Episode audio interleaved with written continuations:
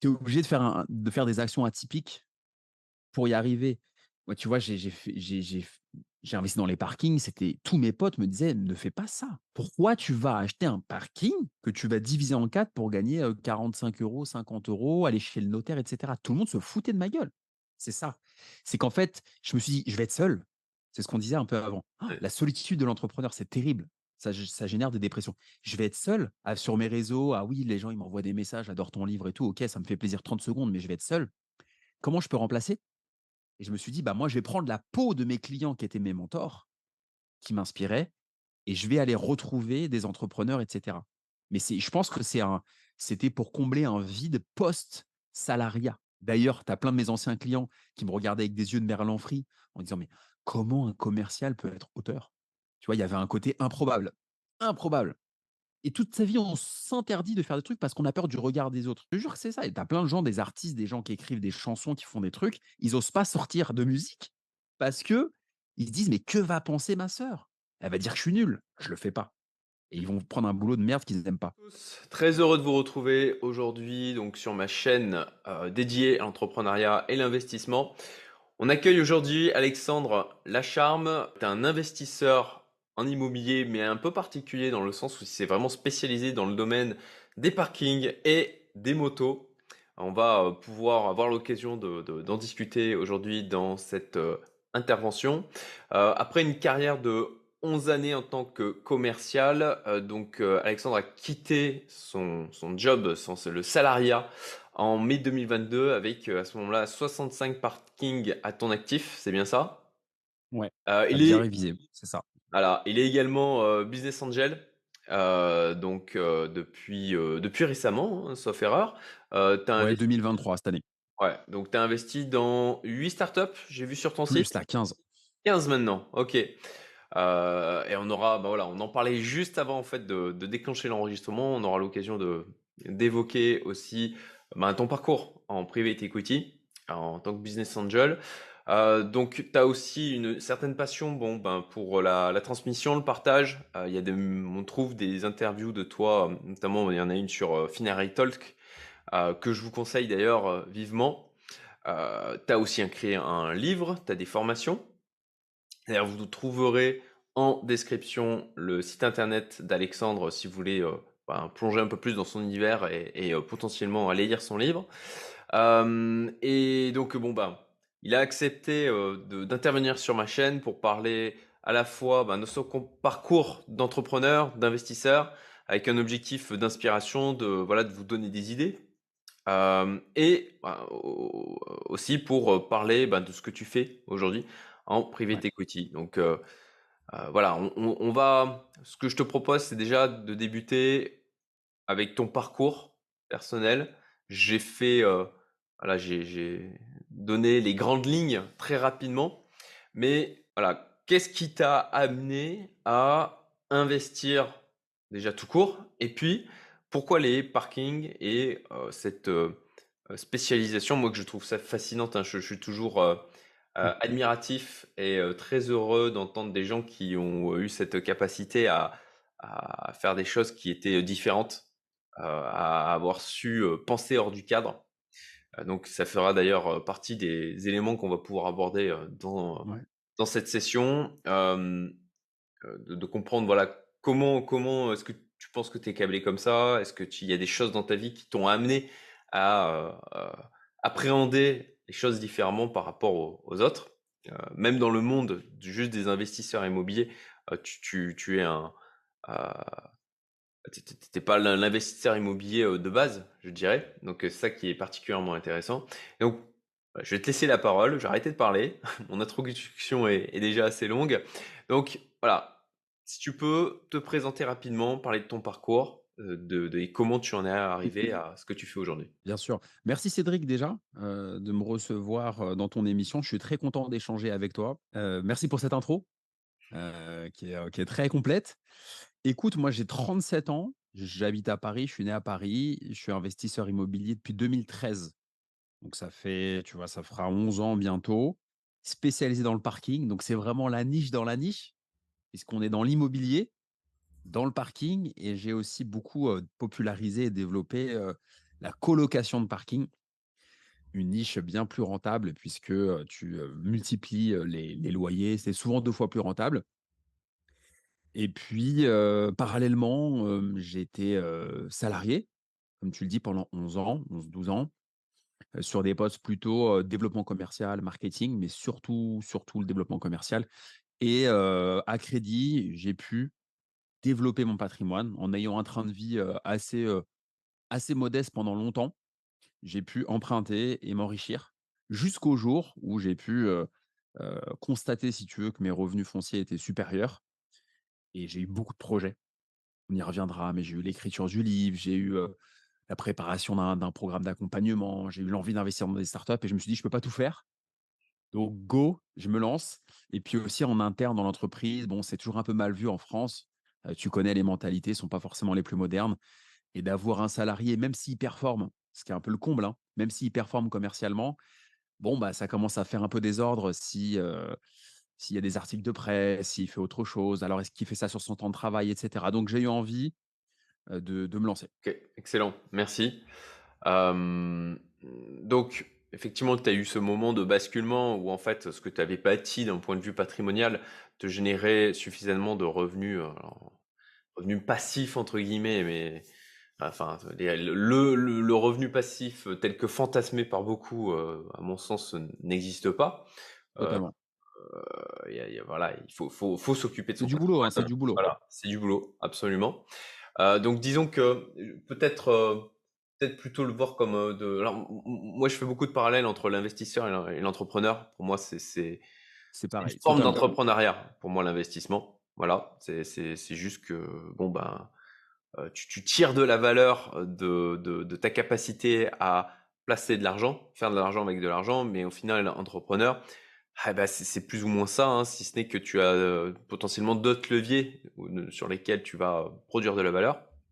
Donc, heu, je suis assez, curieux, tu vois, de ce point de basculement où tu t'es dit: «OK, ça y est, maintenant, je peux me libérer» entre guillemets, du salariat et puis, vivre, vivre, bah, des activités de ce que j'ai construit. Est-ce que c'est quelque chose qui a qui a été progressif ou petit à petit, au fur et à mesure des mois, tu tu as commencé à t'habituer à l'idée, à te projeter, heu, dans dans cet après? Parce que c'est c'est un changement de vie quand même. Ouais, Heu, ou est-ce qu'en quelque sorte, d'un seul coup, tu as eu cette révélation un dimanche, heu, je sais pas, tu te dis: «OK, ben, en fait, heu, putain, mais qu'est-ce que je fous encore comme à continuer comme ça? Je peux je peux arrêter, quoi». C'est un peu des 2 Cédric, heu, tu as tu as bien résumé. Hem, ça s'est fait progressivement. Alors mon dernier job de salarié, c'était 4 ans, ça a duré 4 ans. C'était un peu difficile au début, après j'ai bien performé. C'était dans l'industrie du sport, heu, je vendais des salles de sport privées aux particuliers, heu, millionnaires, milliardaires, enfin très riches, heu, des salles de sport, pour un une grosse manufacture italienne, un des leaders mondial du fitness. Et du coup, c'était un job commercial assez exigeant et avec beaucoup de pression. Parce que les Italiens, je les aime beaucoup, mais les Italiens sont très, très exigeants, heu, dans le boulot, demandent beaucoup de leurs, heu, de leurs ressources, de leurs salariés. Il y a une culture en Italie, heu, pour y être allé plusieurs fois, où on remercie l'employeur. On est on a c'est un privilège d'être salarié, d'être accepté par l'employeur. Donc il y a une espèce de un côté redevable du salarié envers l'employeur en Italie, ce qui est moins présent en France. On a un peu plus des enfants gâtés en France. On est un peu plus en se disant, heu: «Bon, bah, je fais rien, partisan du moindre effort». L'Italie, c'est pas ça. L'Italie, c'est: «Merci de me donner un boulot» et les gens, ils cravachent en Italie. Et ça, les gens qui connaissent bien le pays me diront la même chose. Donc du coup, moi, ça me j'en avais marre de cette pression-là. Je commençais à grossir, acheté du parking parce que j'étais bien payé. J'avais un job de de cadre commercial, heu, bien payé. Il y avait un fils qui était assez sympa pour la France. Il y avait du variable, il y avait la voiture de fonction, il y avait la carte Total GR, il y avait 20 euros pour, heu, déjeuner le midi. Bref, c'était un boulot, heu, assez senior, sur le poste de commercial, bien loin des premiers que je faisais en alternance où j'étais en train de faire de la prospection sur Google, en 2010. Heu et du coup, je me suis dit: «Bon, bah, c'est trop petit pour moi le salariat». J'avais cette espèce de d'orgueil peut-être, je ne sais pas, d'ambition, heu, de de volonté de m'émanciper, heu. J'ai toujours voulu casser des barrières. C'est mon c'est mon c'est mon ADN, c'est ma culture, c'est mon éducation, c'est, la manière dont je me suis construit, tu vois, Cédric? C'est je pense qu'on a ça en commun, c'est de se dire, i voilà, je veux je veux aller jusqu'au bout. Si je m'étais mis dans le sport, tu vois, si je m'étais mis à jouer au rugby, j'aurais voulu aller jusqu'au bout.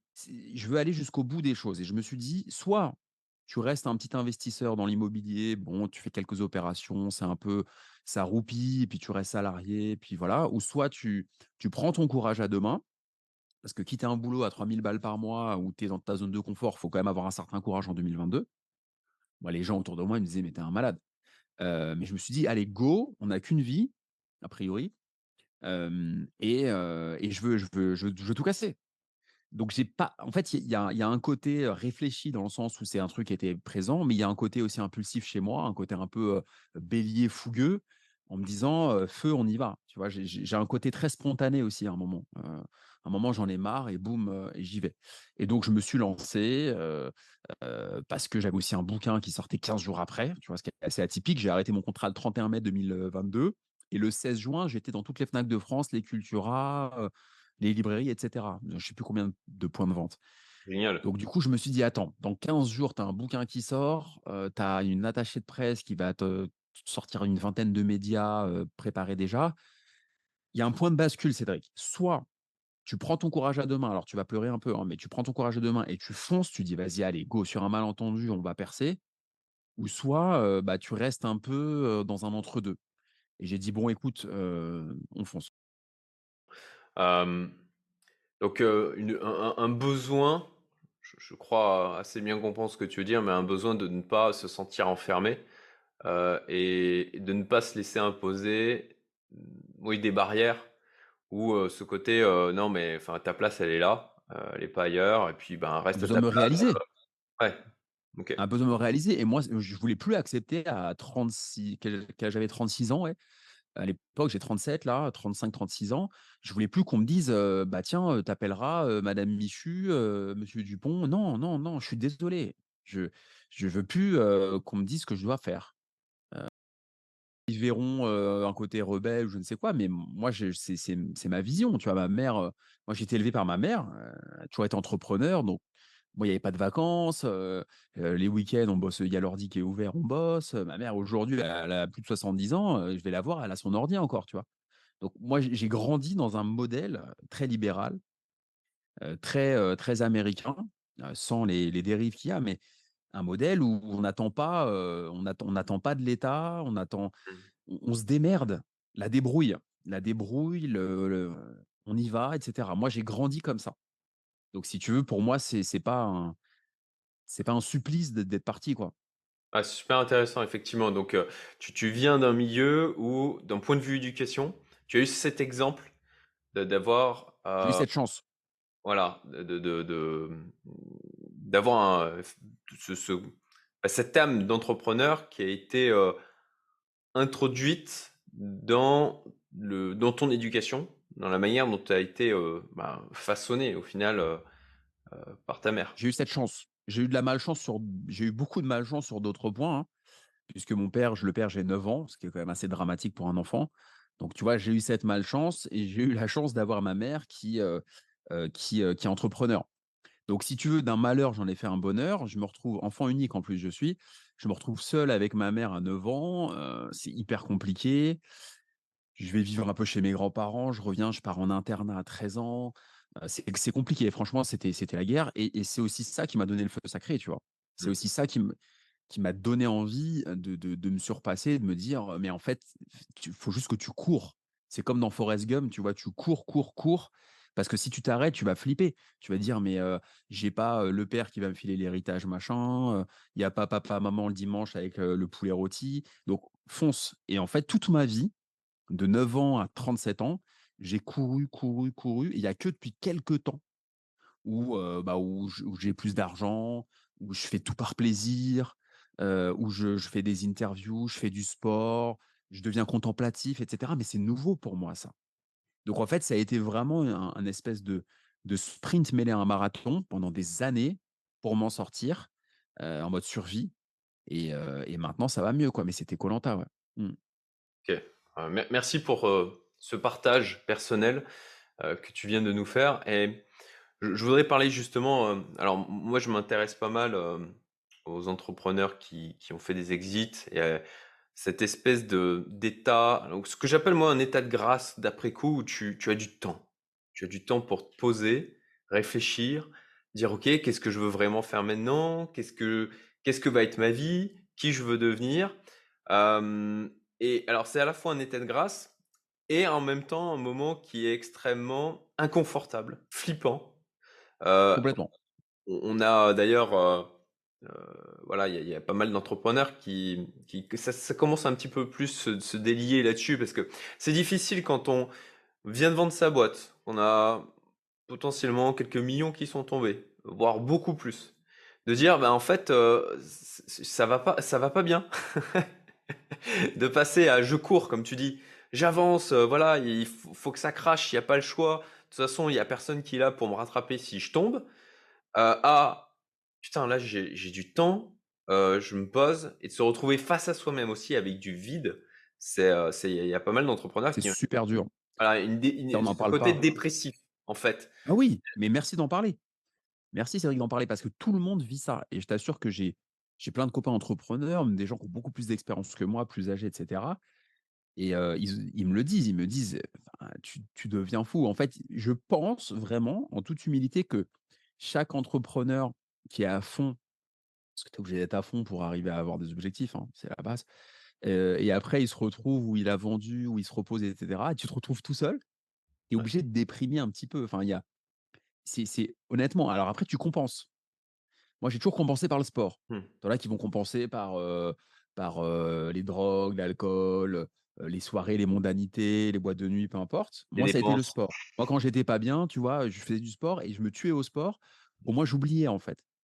J'oubliais, à l'époque, j'oubliais, faire le commercial. Maintenant, j'oublie les enjeux. J'ai 3 entreprises, tu vois? Alors, c'est beaucoup de stress quand même, heu, et cetera. Donc mais oui, tu as raison. C'est-à-dire que ça fait hyper bizarre socialement de se retrouver comme ça. Donc au début, il y a un moment où tu es perdu, tu tu tu sais pas à quelle heure tu mets ton réveil, tu vois? Il y a un côté très bizarre au début et puis après tu reprends confiance en toi. Donc tu as une petite baisse de confiance en toi, c'est logique. Ensuite, tu reprends confiance en toi et tu te mets une roadmap et et et là tu apprécies le fait d'avoir de la souplesse dans ta journée, de de pouvoir prendre un café à quinze heures, de faire un peu de sport à telle heure, de faire des rendez-vous. Mais finalement, tu bosses honnêtement, tu bosses quasiment plus que quand tu étais salarié. Mais il y a un switch il y a un switch qui est, dur, ouais, ouais et je l'avais pas forcément anticipé parce que, on idéalise tout. On se dit: «Bah, tiens, j'ai un bouquin qui sort, on va en vendre 5000 en 6 mois.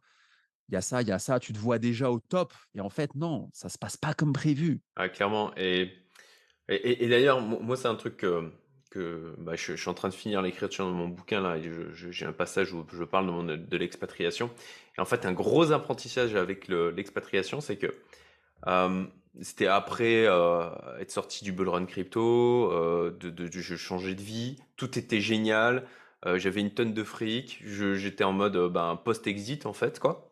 Dans cet état où tu dis: «Ah bah, je vais prendre du temps, tu vois? Maintenant je vais me poser», tu te retrouves face à toi-même et tu as aussi, ben, tout ton environnement qui change et même si sur le papier tout est génial, tu dis: «Mais c'est génial, enfin, heu, voilà, je je je suis au soleil, heu, je suis avec ma famille, heu, j'ai du temps à plus savoir qu'en foutre, je je peux faire ce que je veux, aller où je veux». Mais en fait, c'est de l'inconfort, c'est du changement. Donc comme c'est du changement, c'est de la nouveauté, et que tout ce qui est pour notre cerveau, tout ce qui est nouveau est un Mmh. potentiel danger. Donc ça te crée un état de, hem, tu es tu es, en en mode, ah, le terme m'échappe, mais, heu, en hypervigilance, voilà. Ouais, dans cet état d'hypervigilance parce que, heu, parce qu'en fait, tu as des choses nouvelles et que, pour pour notre cerveau reptilien, nouveau égale potentiel danger, donc hypervigilance et ça, c'est épuisant en fait, ouais. émotionnellement, nerveusement, hem Ce que tu et dis est et très vrai, très, très, très vrai. voilà, et donc suis fait une hernie discale, hein, Cédric, tu ah bah, ouais, il y a des Et il y a beaucoup manifestations physiques. d'entrepreneurs qui ont des gros mal de dos et moi, je suis persuadé que c'est un signe, tu vois, bien plus profond, hein. C'est pas simplement que alors tu vois, tu vas discuter, avec les ostéos, «Alors, vous tenez comment, heu?» «Ouais, OK, d'accord», mais tu vois? Et et ce que tu dis est très vrai, je rebondis, c'est qu'en fait, je l'avais pas forcément verbalisé, je te remercie pour ça. C'est qu'en fait, tu es en hypervigilance, du coup, ça te demande une énergie de survie très et tu es lessivé à la fin de la journée Et puis, il suffit que tu aies un peu de pression, et cetera, et tu portes tout sur tes épaules et tu t'éclates le, le corps. Euh, T'en as qui font une dépression. Moi, je, tu vois, je, me suis mangé une hernie discale pendant quelques mois. J'étais plié en deux, etc. Et je suis sûr que c'est lié à ça. Je suis sûr si j'étais resté salarié dans la zone de confort, dans ma petite bagnole de fonction, à écouter mes petits podcasts au chaud, etc., j'aurais pas eu ça. Mais c'est pas grave, je me plains pas. Mais oui, effectivement, on, sous-estime le- le- l'épuisement que ça génère, donc il faut quand même être bien armé. Mais après, c'est une expérience de vie, ce qui te permet d'être, de gagner énormément en, en com- en compétences, en expérience. Et En résilience. euh, Mmh. je, je le souhaite, je le souhaite à tout le monde de vivre ça. Mais, euh, mais c'est c'est un vrai, c'est un vrai, c'est un vrai changement, c'est un vrai traumatisme. Je peux dire ça comme ça. C'est vrai, le le le terme, traumatisme peut paraître, exagéré parce que sou souvent, je l'ai vu encore sur LinkedIn il y a quelque temps où il y avait un un entrepreneur qui partageait comme ça en disant: «Bah, écoutez, j'ai vendu ma boîte, c'était génial, d'un seul coup, j'ai quelques millions qui sont tombés, je peux ne rien foutre jusqu'à la fin de mes jours. Et j'ai fait une dépression» et forcément, tu avais des commentaires en dessous qui étaient en mode, heu: «Ah ben, moi, heu, pour, heu, ouais, heu», je sais plus, il avait donné le chiffre, il avait dit, je crois qu'il y avait 6 ou 7 millions, un truc comme ça. Donc forcément, tu avais des commentaires en dessous, ah ben moi, j'aimerais bien faire, j'aimerais bien être dans la même situation avec six millions quoi. Mais enfin, c'est c'est c'est pour ça que c'est d'autant plus difficile de s'en ouvrir et d'en parler parce que il y a une incompréhension de la plupart des gens et et ça crée un un un vrai, heu, une vraie solitude en fait, face à Ouais, ça.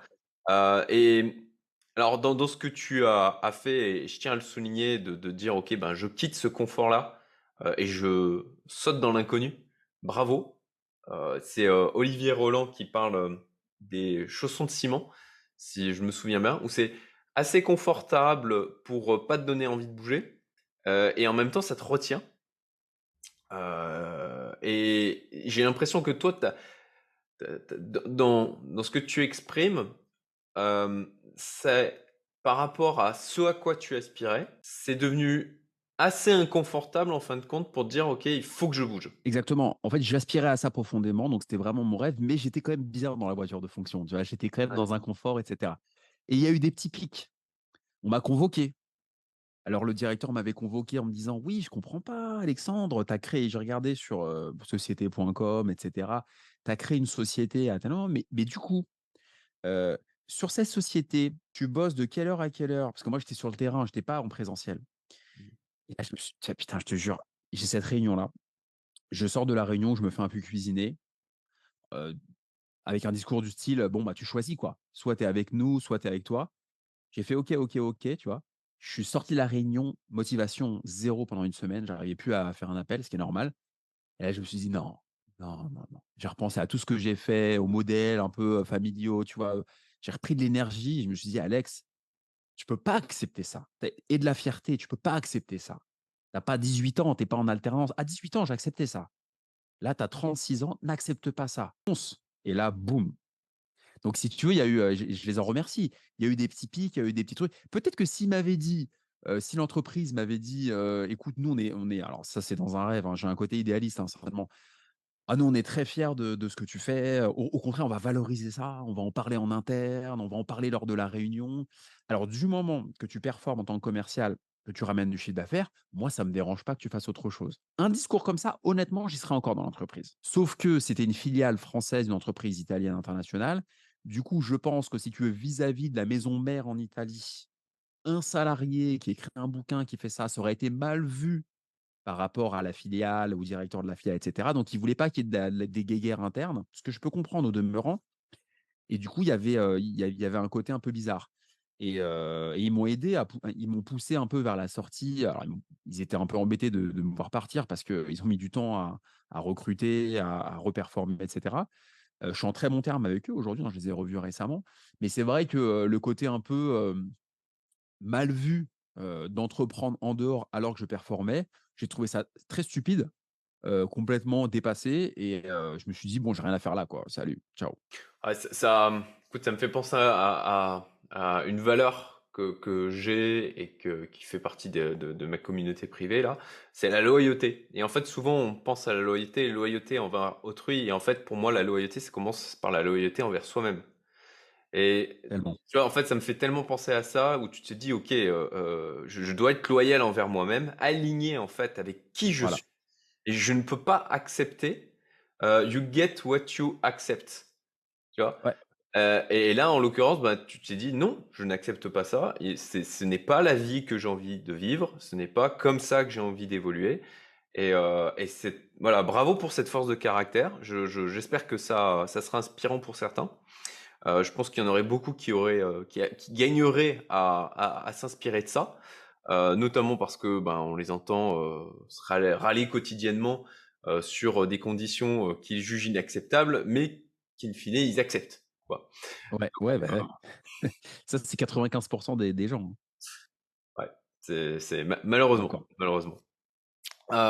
OK, et alors, tu vois, tu évoquais un truc sur lequel je souhaiterais revenir, sur le fait que tu côtoyais des gens qui étaient, heu, millionnaires, milliardaires, de par ton Mmh. activité. Est-ce que ça, tu penses que ça a aidé dans la construction de ton mindset, dans ton ton ambition personnelle? Moi, j'ai une grosse croyance, hein, sur la la puissance de l'entourage et de l'importance des personnes que l'on va être amené à côtoyer. Je je je voilà, c'est c'est mon parti pris en disant que, ben, voilà, c'est c'est quelque chose qui va, heu, te créer un vent dans le dos pour te permettre d'avancer au lieu de de de d'avoir la pluie qui te tabasse, heu, sur le visage, quoi. Hem et que ça aide à faire péter comme ça des barrières mentales. Est-ce que tu as le sentiment que c'est quelque chose qui, t'a servi? Alors, je tiens à dire que tu es la première personne qui me pose la question et c'est une des questions les plus importantes à poser. Tu es la première personne, pourtant des podcasts, j'en ai fait. Donc ça, c'est très bien que tu me poses cette question-là et oui, bien sûr et je pense je pense Cédric que ça m'a vraiment poussé vers la sortie, ça m'a donné confiance en moi parce que j'étais tellement inspiré pendant 4 ans. Tu vois, il y a pas de hasard dans la vie. Tu as un parcours, j'ai eu un parcours start-up, PME, j'ai bossé un peu dans le luxe et puis ensuite, j'ai eu cette dernière expérience où je travaillais avec les super riches. Mais quand je te dis les super riches, je citerai aucun nom, mais c'est les super riches, heu, super riches, super riches, heu, le le le to 0,1 les les grandes fortunes, d'accord? Et du coup, j'allais chez eux, j'allais chez ces personnes-là à Paris, en Île-de-France principalement. Je m'occupais surtout de l'Île-de-France. Je pouvais un peu bouger, mais j'allais pas sur la Côte d'Azur, il y avait quelqu'un d'autre et c'est vrai que moi, j'habitais un petit appart à l'époque parce que j'empruntais, donc j'avais un train de vie qui était vraiment modeste et quand je rentrais dans mon petit appart dans les Yvelines et que la journée, j'étais allé dans des trucs incroyables, mais j'ai vu j'ai vu je peux pas vous raconter, mais j'ai vu des j'ai vu des maisons dans Paris à 20 millions avec un ascenseur, la cave à vin, la piscine, la salle de cinéma privée, la cave à vin qui était plus grande que mon appartement. J'ai vu des choses improbables avec du personnel dans tous les sens. Tu rentres, on te demande si tu veux plutôt de l'eau gazeuse ou de l'eau plate, avec quelqu'un qui est habillé un peu avec une tenue, mais d hallucinant. C'était pas un film, hein et et je me suis dit en fait, je me suis dit un truc: «Pourquoi moi je serais pas comme eux si je veux?» Est-ce que je suis moins intelligent? Je suis un être humain, j'ai 2 bras, 2 jambes, je vais aux toilettes, je je je dors bien, mal, j'ai des amis, j'ai des trucs. Pourquoi moi, pourquoi nous, on pourrait pas être comme eux, avec la volonté? Mmh. C'était ça mon postulat. Quand je rentrais dans ma petite bagnole et que je remontais dans les Yvelines, la N118, là, je remontais comme ça dans dans mes petites Yvelines et et aller faire mes petites courses, je me disais: «Mais pourquoi?» enfin moi qui ai pas de barrière mentale le moins possible, on en a forcément, mais pourquoi je peux pas être comme eux? Et je voulais être comme eux. J'essayais de comprendre leur mentalité. Comprendre. Alors, tu en as effectivement qui ont hérité beaucoup en France, c'est un des problèmes. On est très riche par l'héritage, mais il y en avait aussi qui étaient partis de rien et moi, je me suis focus sur ces gens-là. Mmh. Plutôt que d'être frustré, comme beaucoup, de de de commerciaux qui auraient été dans ces milieux-là un peu: «Oh là là, mais c'est normal, ils ont hérité». Moi, je j'étais pas frustré. J'avais un discours en disant: «OK, moi, je veux être comme vous». Un peu comme quand tu vois un mec en bagnole de sport, moi, je raye pas la la carrosserie, mais je lui dis: «Comment vous faites?» Encore une vision un peu anglo-saxonne Mmh. et je me suis dit: lui, par exemple, en fait, je je je j'essayais d'avoir des mentors et de m'inspirer j'ai eu quelques clients qui étaient un peu des mentors pour moi, sans qu'on en parle, heu, en face à face, mais moi, dans ma tête, c'était des mentors et je leur posais des questions qui n'avaient rien à voir avec, avec les machines de sport et c'est pour ça qu'ils achetaient d'ailleurs, parce que je m'intéressais à eux. Je disais: «Bonjour, que vous allez bien, ah, c'est beau, heu» et du coup, je parlais d'autres choses, comment vous avez commencé? Alors je le faisais de manière subtile et du coup, on parlait de tout sauf de business et à la fin, ils m'achetaient, tu vois, pour, heu, 30 ou 40 000 de salle de sport mais le plus important pour moi, c'était pas d'aller toucher ma commission parce que j'allais toucher 500 balles ou 300 balles de commission, 3 mois après, mais c'était plutôt de me dire qu'est-ce que je peux tirer de cette personne-là, qui est hyper inspirante et que je peux implémenter chez moi. Et il y avait beaucoup de business angels, beaucoup de gens qui investissaient. Et quand j'ai fini mon contrat, à un moment, je me suis dit, Alex, toi aussi, tu vas faire ça. Parce qu'il y a beaucoup de gens qui se sont enrichis comme ça, qui ont perdu aussi. Mais moi, je veux le faire à mon niveau, à mon petit niveau. Donc, au lieu de d'être business angel, il y en avait un euh, qui avait vendu les parts de sa boîte, qui avait pris 700 millions d'euros. C'était ça le niveau de mes clients, hein, 700 millions d'euros d'exit. Alors moi, je me dis, bah, je ne vais pas le faire avec 700 millions, mais je vais le faire avec 50, 100 000 ou 130 000, ce qui est déjà très beau. Mais je me suis dit, je veux faire comme eux, petit, comme j'ai fait dans l'immobilier avec les parkings. Plutôt que d'acheter des appartes à 500 000 à Paris alors que je n'avais pas un rond, j'ai acheté des pauvres parkings à 5 ou 10 000 dans Paris. Et je voulais faire pareil dans les startups. Je me suis dit, je vais m'inspirer de ces gens-là. J'y pensais matin et soir. En me réveillant avec mon café, je repensais à ces clients. Et je me suis dit, je vais faire pareil. Et j'ai tout fait, j'ai visualisé pour, pour faire pareil. Et c'est ce que j'ai fait réellement. J'ai investi 15 fois cette année. Excellent. Merci beaucoup pour euh, euh, ce partage, effectivement. Euh, et puis, tu vois, cette vision des choses que tu transmets.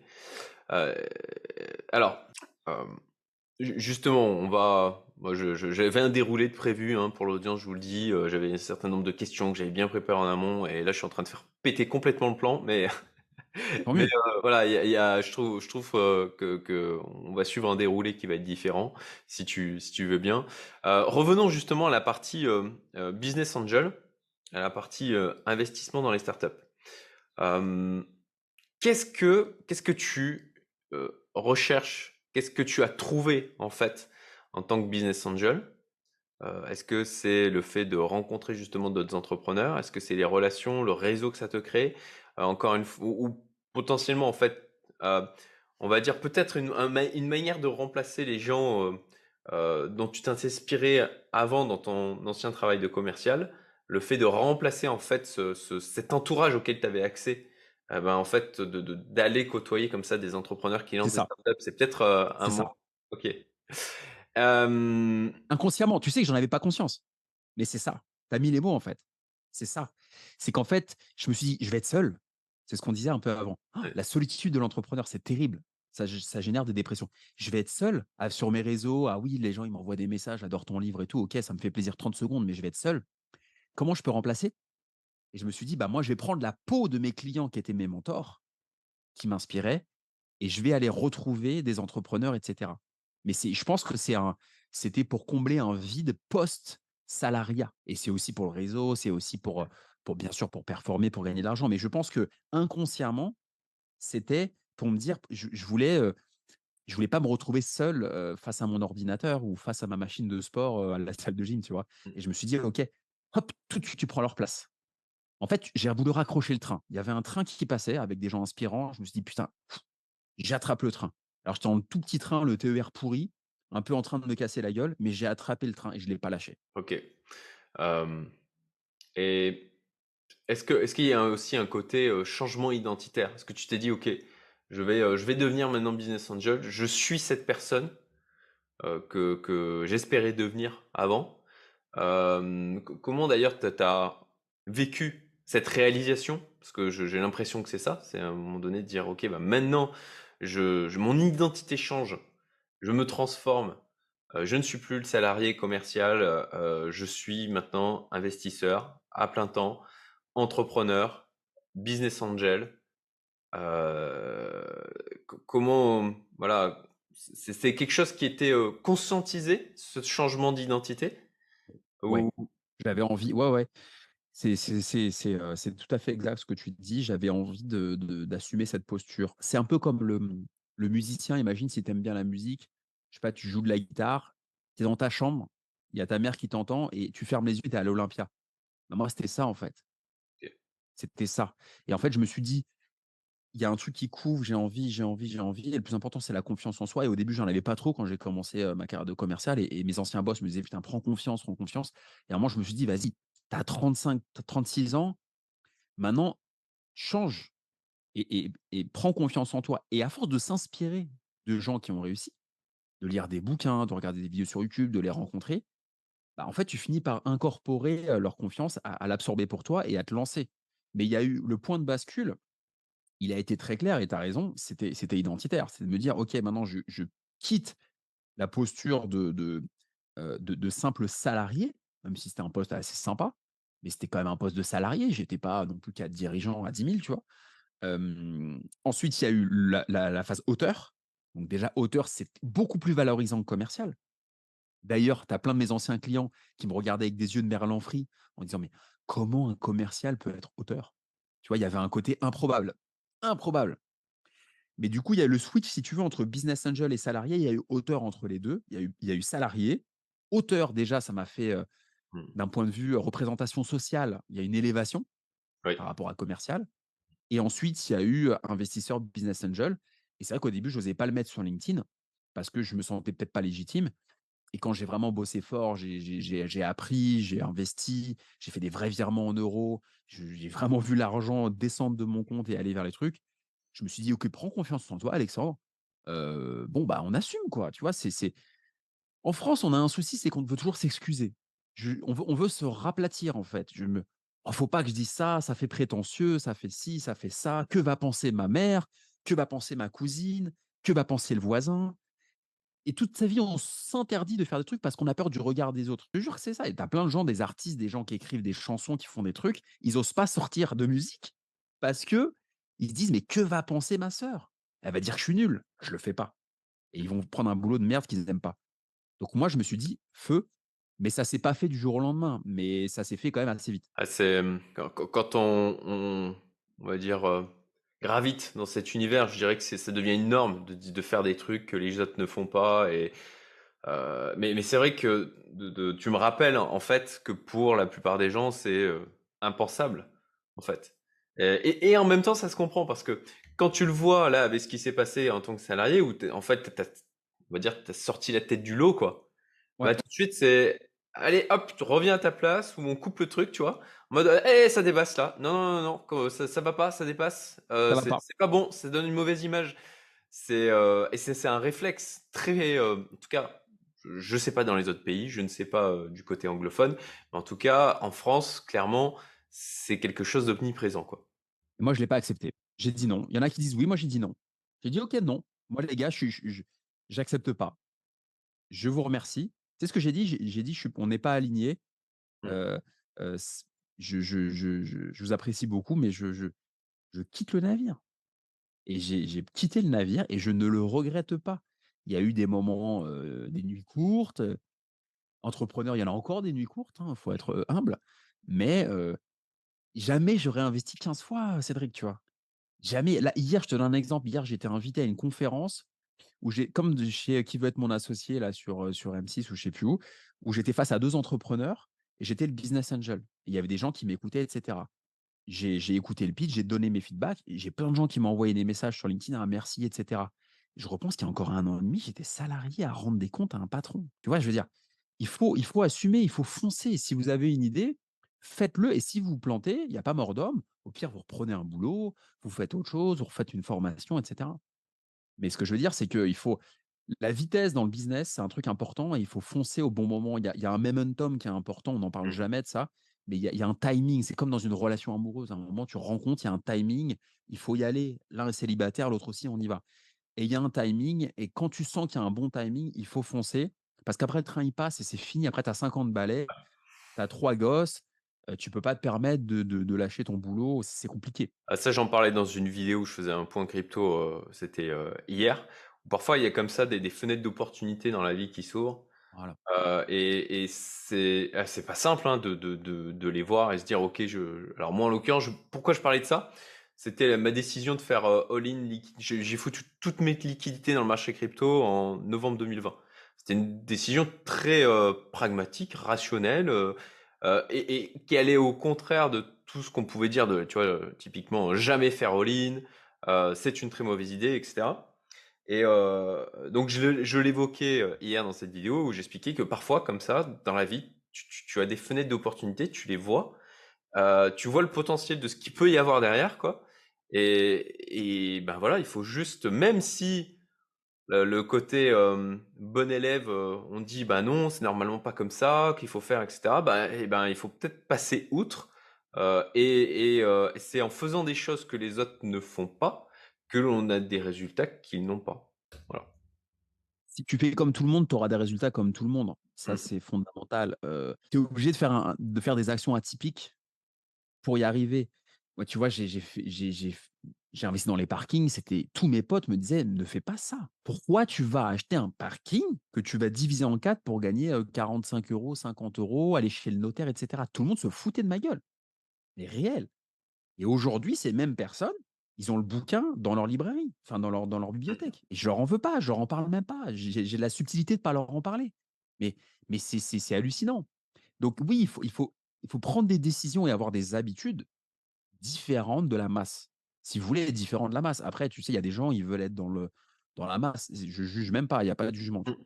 Et moi ou toi ou plein d'entrepreneurs qui nous écoutent et dans nos dans nos écosystèmes, c'est des gens qui ont en commun le fait de vouloir bouger les lignes, de vouloir se surpasser. Bah, faites des choses pour vous surpasser. C'est atypique, effectivement, d'investir dans 15 startups alors que, c'est potentiellement, très risqué et que la France est le pays de l'immobilier. Mais c'est pas grave, il y a déjà des boîtes qui sont valorisées. Il y a je suis, tout le business. Alors il y en a qui font des reporting, d'autres non, on en parlera après. Mais, hem, mais je regrette à aucun moment parce qu'en plus, il y a un truc qu'il faut dire, c'est que le fait d'avoir investi dans des boîtes, en plus d'être un placement qui peut potentiellement me rapporter, un multiple intéressant, c'est que ça m'ouvre beaucoup de portes. Mmh. Ça, on n'en parle pas. Quand tu es business angel, tu as des opportunités parce que là, moi qui étais commercial, c'est moi qui démarchais tout le monde. Moi, personne venait vers moi. C'est moi: «Allô, allô, allô?» là, c'est que l'inverse. Moi, je jubile. Moi, je suis avec mon café, je jubile. Pour la première fois de ma vie, Cédric, tous les jours, il y a des gens qui viennent me parler. J'ai entre un et 3 deals par jour qui me vient. J'ai des gens intéressants qui veulent qu'on se rencontre et cetera. Moi, je jubile et c'est ça aussi la puissance, quand tu investis, parfois et surtout dans les startups. Alors d'ailleurs, justement, comment tu t'y es pris au début? Tu te dis: «OK, bon, bah, maintenant j'ai envie de je veux être business angel, je veux être celui qui effectivement investit dans des boîtes». Hem, qu'est-ce que comment tu voilà, ça a été quoi le premier pas? Est-ce que tu as un deal qui est arrivé et tu t'es dit: «Bon, bah, allez, heu, j'y vais, ça va être le premier, on verra bien ce que ça donnera»? Est-ce que tu t'es mis dans une, recherche active de deal? Heu, comment comment, tu as appréhendé, comment tu as approché? Ouais, c'est très simple. Déjà, je me suis dit: «Il faut être crédible». Donc je me suis renseigné sur ce métier-là. J'ai créé une société où j'ai mis un peu de capital, j'ai mis un une domiciliation dans un bel endroit. Heu, j'ai bossé le truc, tu vois? Je me suis dit: «Il faut être faut être sérieux». Je me suis bien renseigné et cetera. Ensuite, j'y suis allé au culot. Ensuite, j'y suis allé au culot. Je me suis dit: «OK, heu, entre guillemets, heu, bon, bah, tu as plus de filet de sécurité. Là, tu es tout seul. Tu es sur l'île déserte avec le couteau, et puis le filet de pêche pour aller survivre. Allez, go! Tu as déjà contacté au culot un éditeur et tu t'es retrouvé avec Erol, un bouquin à la Fnac, ce qui est quand même assez balèze. Il y a combien de gens qui contactent, quelqu'un sur LinkedIn et qui se retrouvent avec un livre édité chez Erol, dans toutes les Fnac? Bon, voilà, tu l'as fait, c'est déjà pas mal et maintenant tu vas faire pareil pour les pour les pour les entreprises. Je me suis servi du culot des riches, en fait. Quand j'étais, le salarié, j'ai posé beaucoup de questions. Je me suis servi du culot. Je me suis dit: «OK, go». J'ai contacté un réseau de business angels à Paris qui est très bien. J'ai envoyé un mail, j'avais zéro intro, hein. Je connaissais personne là-bas. J'envoie un mail, je dis: «Voilà, bonjour, heu heu, je m'appelle Alexandre», très transparent, hein. Heu, ma spécialité, c'est l'investissement dans les parkings, ce qui est atypique. J'ai sorti un bouquin, j'ai envoyé deux trois émissions où j'étais passé article de presse. Bouteille à la mer et le mec me dit: «Ah super intéressant, viens, on s'appelle». OK. Nin. Bon feeling. En tant que bon commercial, tu vois, je sais comment être sympathique et cetera, c'est hyper important. Et après, il me dit: «Écoute, viens, on t'invite à notre prochain événement» et je viens au prochain événement et on sympathise et là, je rencontre des entrepreneurs qui me parlent de leurs trucs et après quelques bières, quelques rendez-vous, il y en a où je dis: «Bah, vas-y, je mets 15 000, 20 000, heu, 10 000» et cetera. Ça s'est fait comme ça. Ça s'est fait au culot et ça s'est fait naturellement. Ah, merci pour le partage. Je vais souligner un truc, c'est déjà que, souvent les entrepreneurs, de mon expérience, c'est des gens vachement accessibles. Heu, beaucoup comprennent la puissance incommensurable de se bâtir un réseau de qualité, heu, de créer des, heu, des relations et à quel point, en fait, des opportunités peuvent s'ouvrir juste par le biais d'une conversation. Voilà. D'ailleurs, moi, je lance un nouveau business là. On va lancer le truc dans les semaines qui viennent, et on m'a proposé l'association suite à un investissement que j'ai fait. Heu, j'ai investi dans la boîte de du du gars en question. Il préparait ce ce business depuis 2 ans, donc il avait, heu, tout, heu, tout monter. Donc moi, je suis arrivé en mode, «OK, bah, j'apporte ma pierre, je je suis associé aussi» et donc on on a lancé on est en train de lancer le truc qui est d'ailleurs dans le domaine du private equity. C'est, heu, le le le c'est en mode club, en en fin de compte, un peu comme Blast, sauf que nous, on va donner accès au deal du Y Combinator. OK. Voilà. Heu, ça ça ça arrive là, Investor X, on appelle ça et heu, ça va arriver dans les semaines qui viennent. Et de la même manière, quoi, j'ai investi dans la boîte de Nathan, donc mon associé et heu et donc il a vu comment je fonctionnais, comment, le le relationnel et puis il s'est dit: «Ah bah tiens, en fait, c'est vrai qu'il je j'ai besoin de quelqu'un qui apporte la brique, heu, relations communautaires, gestion communautaire» et comme ça, c'est quelque chose que j'aime faire et que je fais déjà, c'est de cette manière qu'il m'a proposé l'association.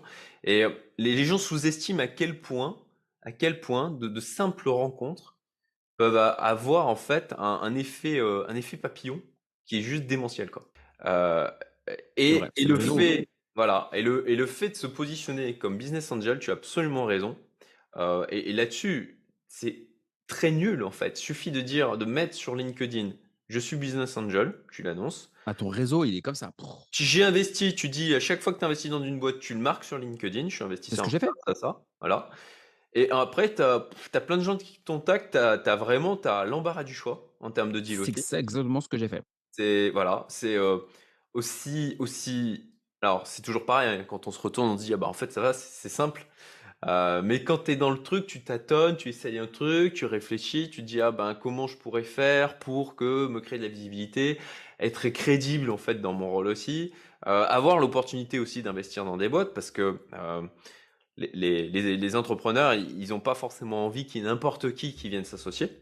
Exactement.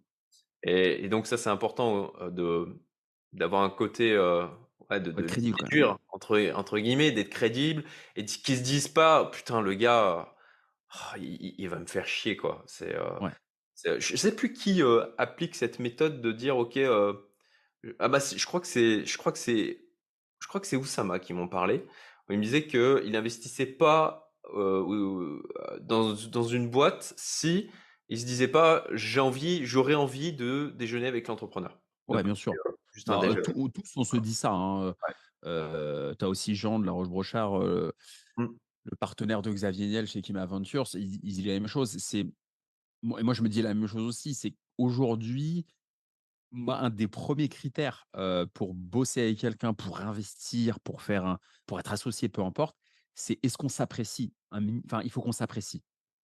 C'est-à-dire que si on peut pas se piffrer, mais qu'on va faire du business ensemble, qu'il y a un potentiel de business, mais qu'on se déteste, je n'y vais pas, impossible. Et plus tu avances en âge, plus tu penses comme ça. Au début, quand tu es jeune, tu dis, «Ah bah non, on s'aime pas, mais objectivement, on va faire du business». Mais non, ça marche pas comme ça. Il y a un moment, c'est horrible si tu détestes la personne. Donc non, effectivement, il faut, il faut apprécier les gens. Déjà, il faut valider ce point-là, que le le feeling fonctionne bien et qu'il y ait de la bienveillance. Après, on peut se tirer la bourre, on peut s'engueuler, heu, il peut y avoir des des on peut se tirer la bourre, on peut ne on peut se faire un peu la gueule pendant 2 jours et cetera. Mais si le fond est positif et si on se respecte, on fait ce qu'on veut, tu vois? Mmh. Mais ça, c'est très important, et pour revenir à ton point précédent, effectivement, la puissance du réseau et et et c'est quand même assez dingue, tu vois, de passer du statut de salarié, dans une boîte, heu, OK, au statut où tu es abreuvé de deals, où tu es invité, Mmh. heu, tu vois, là, je je vis à Paris en ce moment. Ce soir, je vois mon réseau de business angel à 18:00, il m'invite dans une manufacture de tannage de cuir. Il y aura, plein d'entrepreneurs et cetera. Heu, je sors trois quatre fois par semaine, je suis invité un peu partout, j'ai au moins trois quatre sorties par semaine et je quand je re je me pose et que je repense qu'il y a encore un an et demi, j'étais sur Salesforce à essayer de chercher des clients et à me faire engueuler parce que j'avais fait zéro chiffre d'affaires parfois la semaine, je me dis: «Mais quel chemin parcouru!» et en fait, c'est faisable. J'ai pas soulevé de montagne. Faut juste, faut juste y aller, quoi. Faut être dans l'action.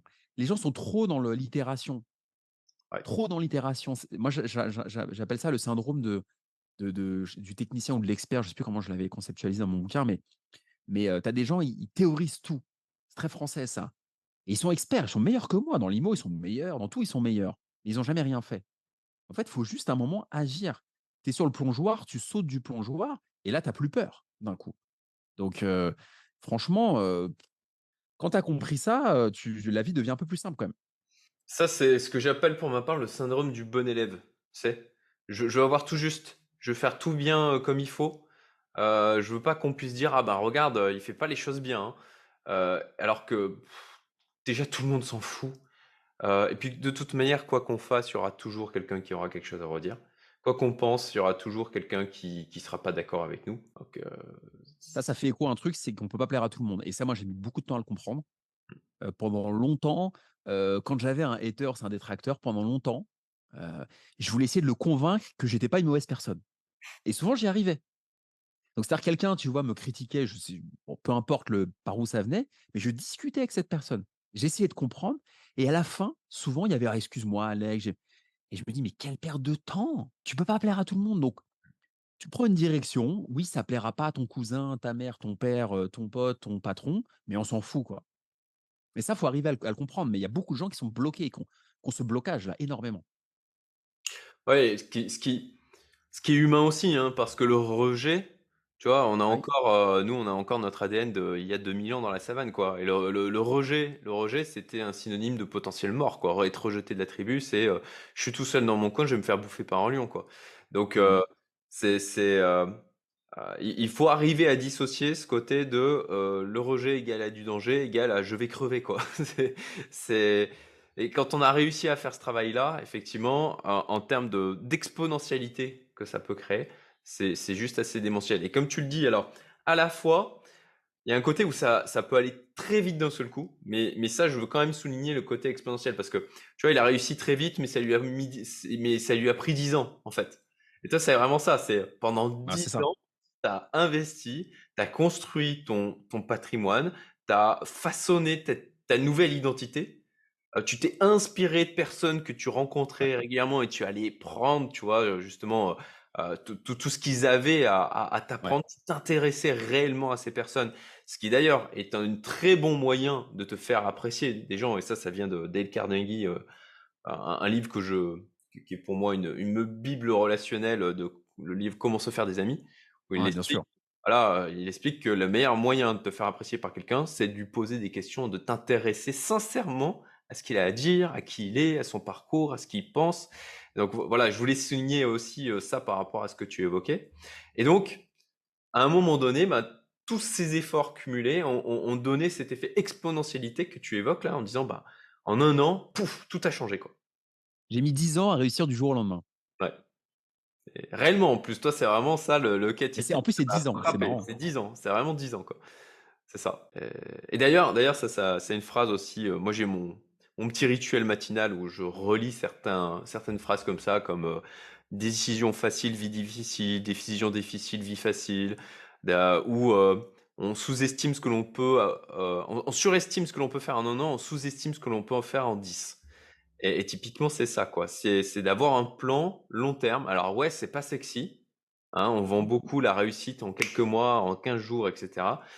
Mais je ne connais personne qui ait eu un succès sur le, vu de l'extérieur fulgurant sans qu'il y ait eu une construction en amont de plusieurs années euh, où, bah, exactement comme toi, tu es l'exemple, je trouve, parfait, où il, a fa- où il y a eu euh, un façonnage de sa manière de voir les choses, de, euh, de, de ses apprentissages, de ses objectifs, de son identité, et où d'un seul coup, bah, il y a un effet explosif où les gens se disent Waouh, mais tout a changé d'un seul coup. Non, non, ça a été, ça s'est fait euh, dans l'ombre pendant longtemps, et maintenant, effectivement, c'est à la exactement ça.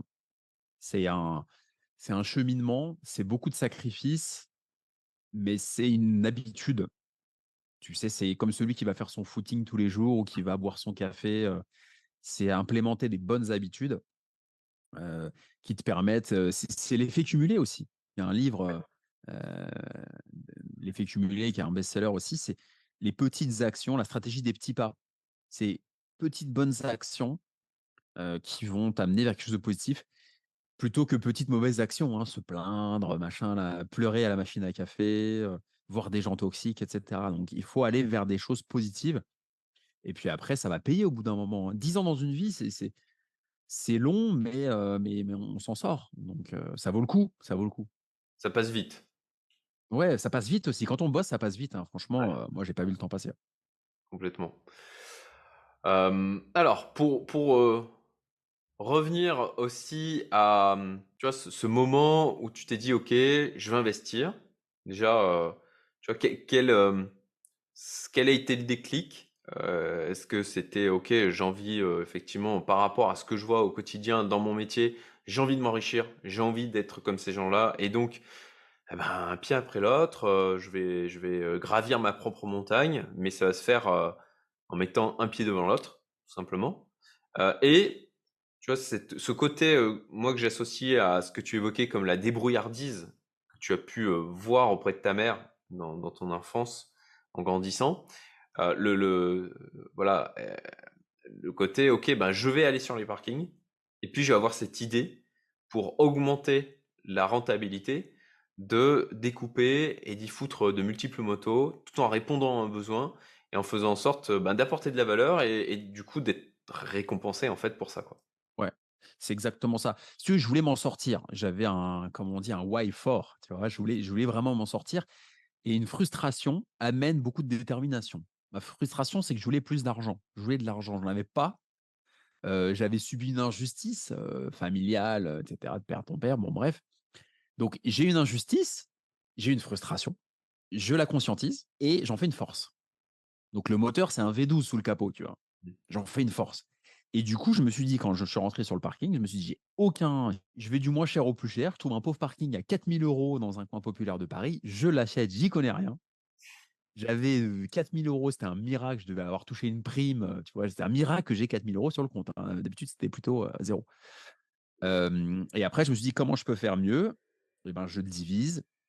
Pourquoi? Parce que, il y avait de moins en moins de bagnoles dans Paris, il y avait de plus en plus de 2 roues. Mes copains qui avaient des 2 roues, ils se faisaient abîmer le truc avec les intempéries, ouvrir le top case, abîmer la selle et tout et je leur ai dit: «Je vais créer un service», comme une start-up, ça aurait pu être une boîte, hein. Ça a pas été une boîte, mais ça aurait pu être une boîte. 45 € au doigt mouillé, hein.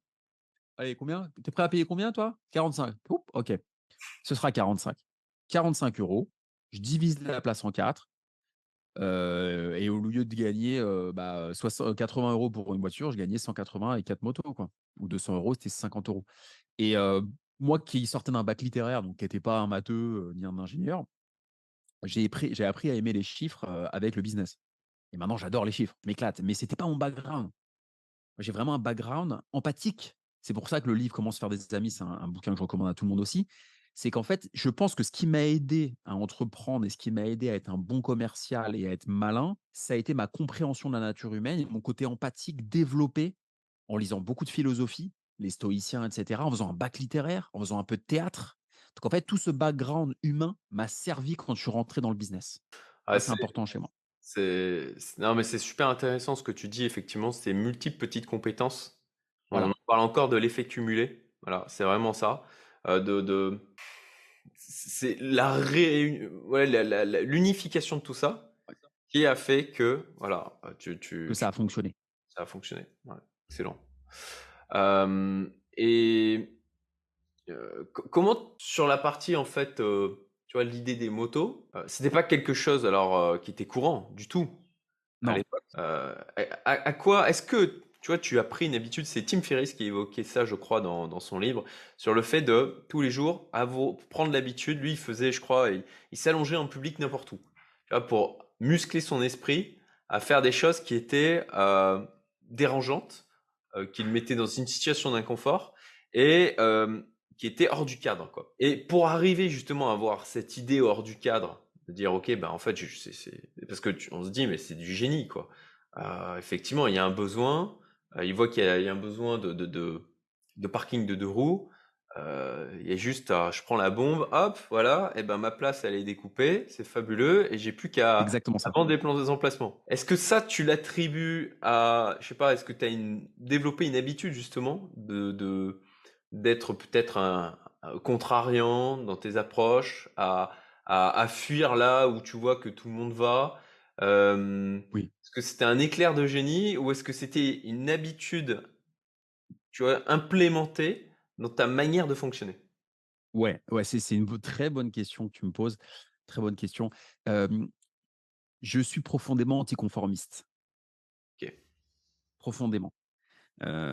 J'étais le genre de mec à l'école, j'étais plutôt bon élève, hein et je posais des questions, tu vois? J'essayais de comprendre, je suis anticonformiste. C'est-à-dire que moi, tu me sors un ballon, je comprends pas pourquoi c'est pas un carré. J'ai envie de comprendre. J'ai cette curiosité et j'aime bien faire les choses différemment. Donc je suis profondément rebelle et anticonformiste, dans la douceur, hein, mais je le suis profondément et je pense que, j'ai appliqué ça au parking en me disant: «Bah, écoute, tu gagnes 100 euros avec une voiture, prends une bombe de peinture, personne ne l'a fait avant toi, mais tu prends une bombe de peinture, tu divises en 4, tu crées 4 contrats de location, tu mets ça sur le bon coin et tu loues. Effectivement, il y a pas besoin de demander l'accord de la copropriété parce que c'est pas un mur, tu vois? J'érige pas un mur en dur, donc j'ai pas besoin de l'accord des autres copropriétaires. J'ai tout à fait le droit de le faire. Je m'étais renseigné sur la législation et j'ai pris une avance parce que j'étais le premier à faire ça. Donc j'ai pris une avance terrible, sur les autres et surtout que j'en ai pas parlé pendant 8 ans. J'ai commencé à en parler sur des podcasts et dans des articles, alors que ça faisait 8 ans que je faisais ça. Donc si tu veux, j'avais pris une avance concurrentielle importante. Mais oui, pour répondre à ta question, j'ai cet esprit, j'aime bien soulever les couvercles, j'aime bien, j'aime Curiosité. creuser les choses et je me suis Ouais. dit, voilà, va va plus loin que le le le truc tout cuit, quoi. Tu vois? Le le Pinel, ceux qui font de l'IMO, qui prennent le Pinel, qui prennent la SCPI, le le produit, bancaire, que leur proposent leurs conseillers. Ça, c'est je suis pas client de ça. OK, heu, génial. Heu, ça ça ça je veux je veux le dire aux personnes qui nous écoutent là, que ça se ça se muscle en fait, cette habitude de de ne pas faire comme tout le monde. Heu et typiquement là, un exemple très concret de l'utilité que ça peut avoir justement en tant qu'entrepreneur, d'aller justement, de de voir, une évidence, ce qui peut apparaître comme une évidence que personne d'autre ne voit, en fait. Heu, mais pour nous qui nous frappe en fait. Hem, merci, merci beaucoup pour, heu, pour ce partage à nouveau. Aujourd'hui, tu vois, au niveau de ton parc immobilier, est-ce que tu as diversifié? Tu es toujours à fond parking? Est-ce que tu as, je sais pas, investi dans des apparts, potentiellement des maisons, du co-living, du, heu, de la colocation, de ou est-ce que tu es resté focus sur l'élément que tu maîtrisais? Alors je suis resté focus sur l'élément que je maîtrise parce que je préfère être bon quelque part que moyen partout. J'ai essayé de me frotter aux apparts, j'en ai acheté un, ça a été une mauvaise expérience parce qu'il était un peu passoire thermique, à l'humidité et puis les locataires à gérer et cetera, heu, la puis ensuite tu mets en agence et l'agence elle te paye en fin de mois alors qu'elle encaisse en début de mois.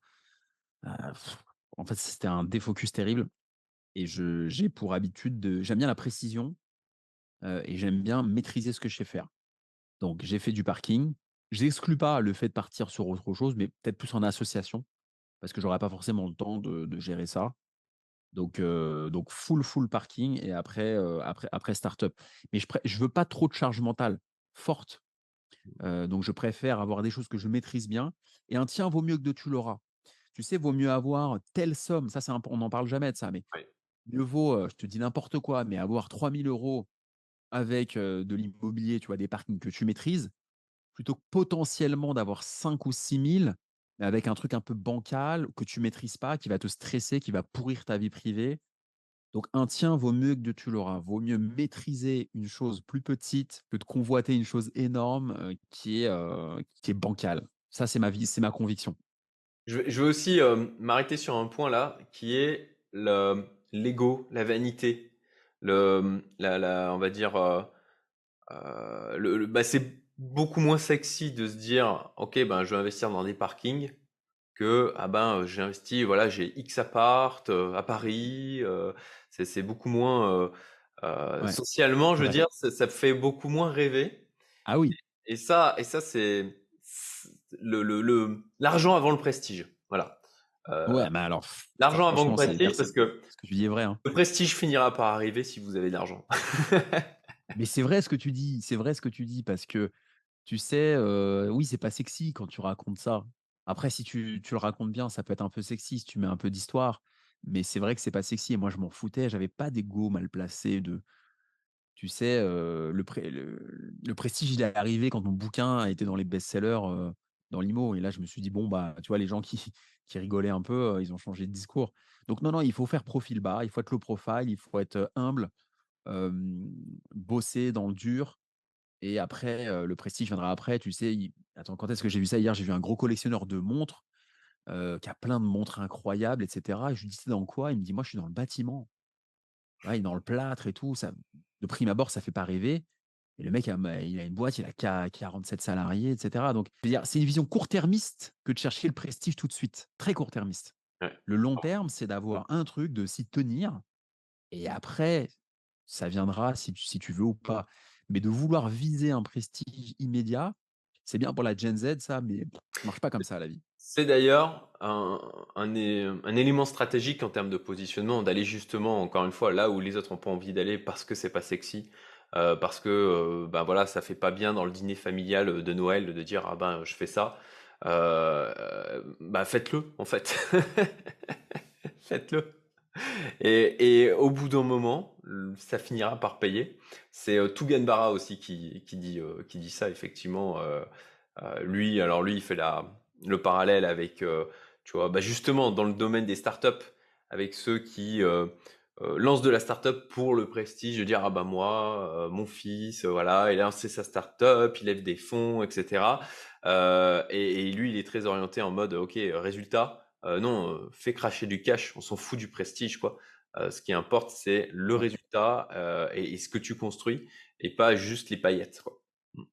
Je pense qu'il faut arriver à bien, avec l'expérience, à bien cerner ça chez ton interlocuteur.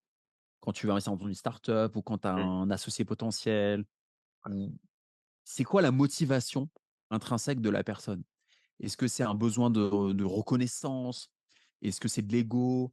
Est-ce qu'il veut aider vraiment? Je pense que c'est hyper important de cerner ça chez l'autre pour pas faire fausse route aussi. Donc effectivement, il faut bien et soi-même, il faut il faut savoir pourquoi on le fait.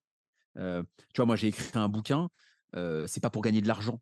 C'est parce que j'avais envie de retransmettre. Alors pourquoi tu veux retransmettre? Il y a forcément une part d'ego quand tu veux retransmettre. Il y a forcément, tu sais, un un envie d'a d'accomplissement, tu sais, dans les alors il y a l'ikigai ou ou tous ces Ouais. trucs-là, mais hem, mais j'avais envie d'un truc un peu plus noble après avoir été, tu vois, 12 ans dans le commercial, avoir fait plein de trucs, je voulais vraiment laisser quelque chose et aujourd'hui, ce que je dis, c'est ce qui me fait hyper plaisir, c'est quand j'ai un feedback de quelqu'un qui me dit: «Ah, j'ai adoré ton bouquin, j'ai pas acheté de parking», ça, ça m'est égal, mais je suis motivé, ça, ça me fait plus plaisir encore qu'un loyer qui tombe. Donc je suis à ce à ce niveau de de d'accomplissement, c'est ça qui me drive Mais j'ai toujours, j'ai toujours la tête dans les chiffres et j'ai pas dit mon dernier mot, sur le côté business. OK. Donc, tiens, ça fait partie des questions, un peu, un peu hors du cadre, un peu différentes que j'avais prévues pour, pour notre interview, ton interview. Alors, la première qui est: OK, si aujourd'hui tu enlevais tu t'enlèves tout, tu vois? Plus de parking, tu as plus d'argent, tu repars de OK, 0, mais tu as toutes tes connaissances. Qu'est-ce que tu ferais? Mmh, j'utiliserai mes compétences, alors je réécrirai un bouquin, je pense, sur l'entrepreneuriat. Heu, j'é j'écrirai un bouquin, je ferai des conférences, j'aiderai des entrepreneurs. Je pense que je prendrai des parts, j'essaierai de prendre des parts sociales dans des boîtes et d'aider les entrepreneurs en OK. apportant mon mon mon expérience, analytique, commerciale, marketing, pour, pour les aider. Je me servirai uniquement de mon cerveau Mais je referai pas forcément la même chose dans l'immobilier parce que ça demande beaucoup d'énergie et puis après avec l'âge, tu ton énergie, tu as envie de la mettre en fait, tu as une notion du rapport au temps qui change. Quand tu es Mmh. jeune, tu as du temps et pas d'argent. D'ailleurs, les jeunes disent: «On tue le temps», qu'un mec de 35 balais dira jamais et à 70 ans, c'est pire. On tue le temps. Tu sais, nous, on dit plus: «On tue le temps», toi et moi, Ah non, non, c'est clair. Mais à Ouais, l'époque, quand tu avais 20 ans, que tu jouais à la PlayStation, on tuait le temps. Tu vois, le dimanche, il était long le dimanche après-midi, tu vois? Donc tu tues le temps, tu as pas d'argent, tu as du temps et puis après tu as un peu plus d'argent, mais tu as moins de temps. Et la ressource pour un entrepreneur, tu le sais très bien Cédric, la ressource, une des ressources les plus précieuses, c'est de pas perdre son temps. Et quand je fais des calls avec des gérants de gros fonds d'investissement qui veulent que j'investisse dans leurs fonds, à chaque fois, ils me disent, «Alexandre, la ressource la plus précieuse qu'on a, c'est le temps. Ce qu'il faut, c'est qu'on soit clair, qu'on se dise des choses». Et au début, ça me choquait un peu, mais, heu, ils ont raison. Et donc aujourd'hui, j'allouerais mon temps utilement. C'est un peu le 20-80 et je me dirais: «Je vais aider des entrepreneurs ou je vais écrire un bouquin ou je vais faire une conférence pour que ça me rapporte tant ou que ce soit efficace. Mais je j'irai plus au charbon sur le terrain à acheter de l'immobilier, parce que, j'aurais moins de valeur ajoutée dans dans dans le côté, terrain, temps alloué, quoi. Hyper intéressant. Donc donc effectivement, tu te servirais de tes connaissances pour, avoir de l'impact. Pour prendre des déci pour prendre des décisions, pour décider, tu vois? Pour trancher. Un décideur, c'est ça, c'est quelqu'un qui va trancher. Les juniors, ils vont être là, oui, on fait ça, on fait ça, on fait des réunions de 10 heures qui servent à rien, comme en entreprise euh, en France, toute la journée, ils font des réunions qui servent à rien. Et quand tu as de l'expérience, tu dis, OK, explique-moi. OK, tu peux répéter? Là, on y va. Là, on n'y va pas. Je prendrai que des décisions le plus précis possible et qui me permettraient de gagner de l'argent. Mais je, je- je me servirai uniquement de, de, de ça, de la vitesse. Aujourd'hui, moi, ce que je veux, c'est aller vite dans mes business.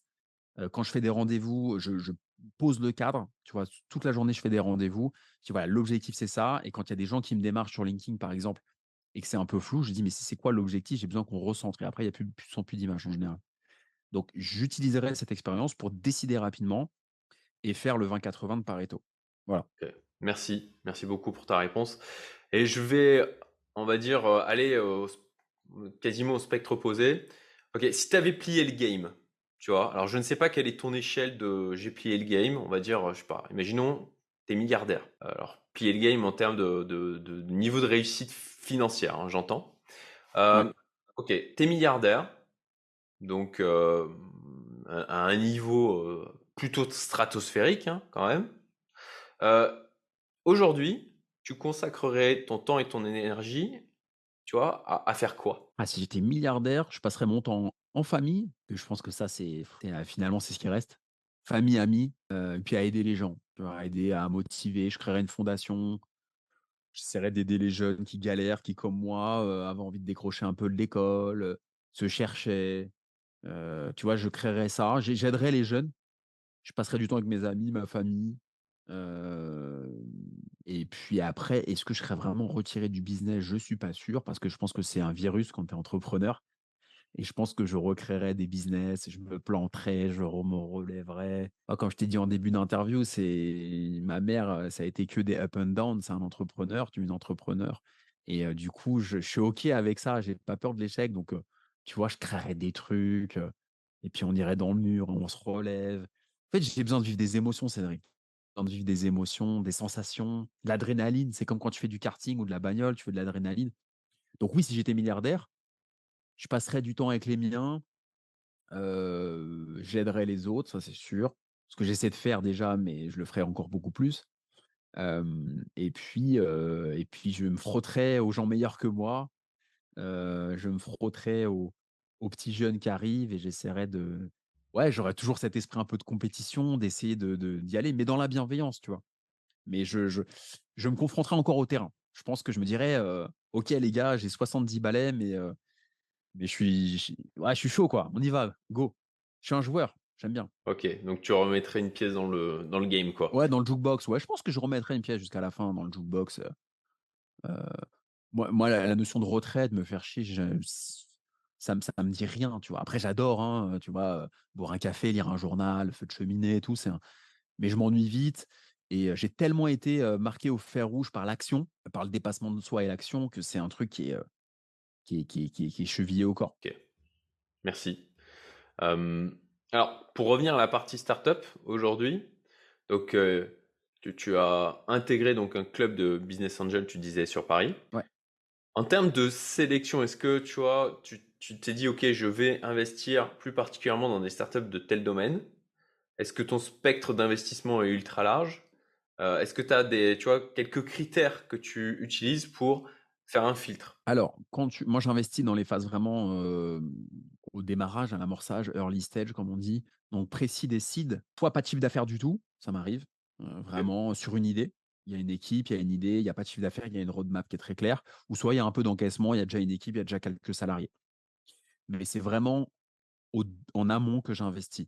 Donc en amont, je regarde, l'équipe. Il faut que j'ai un bon il faut, je puisse avoir un bon feeling comme on disait un peu, plus tôt. Il faut que je puisse les sentir. Une complémentarité. Souvent, il y a que des ingénieurs.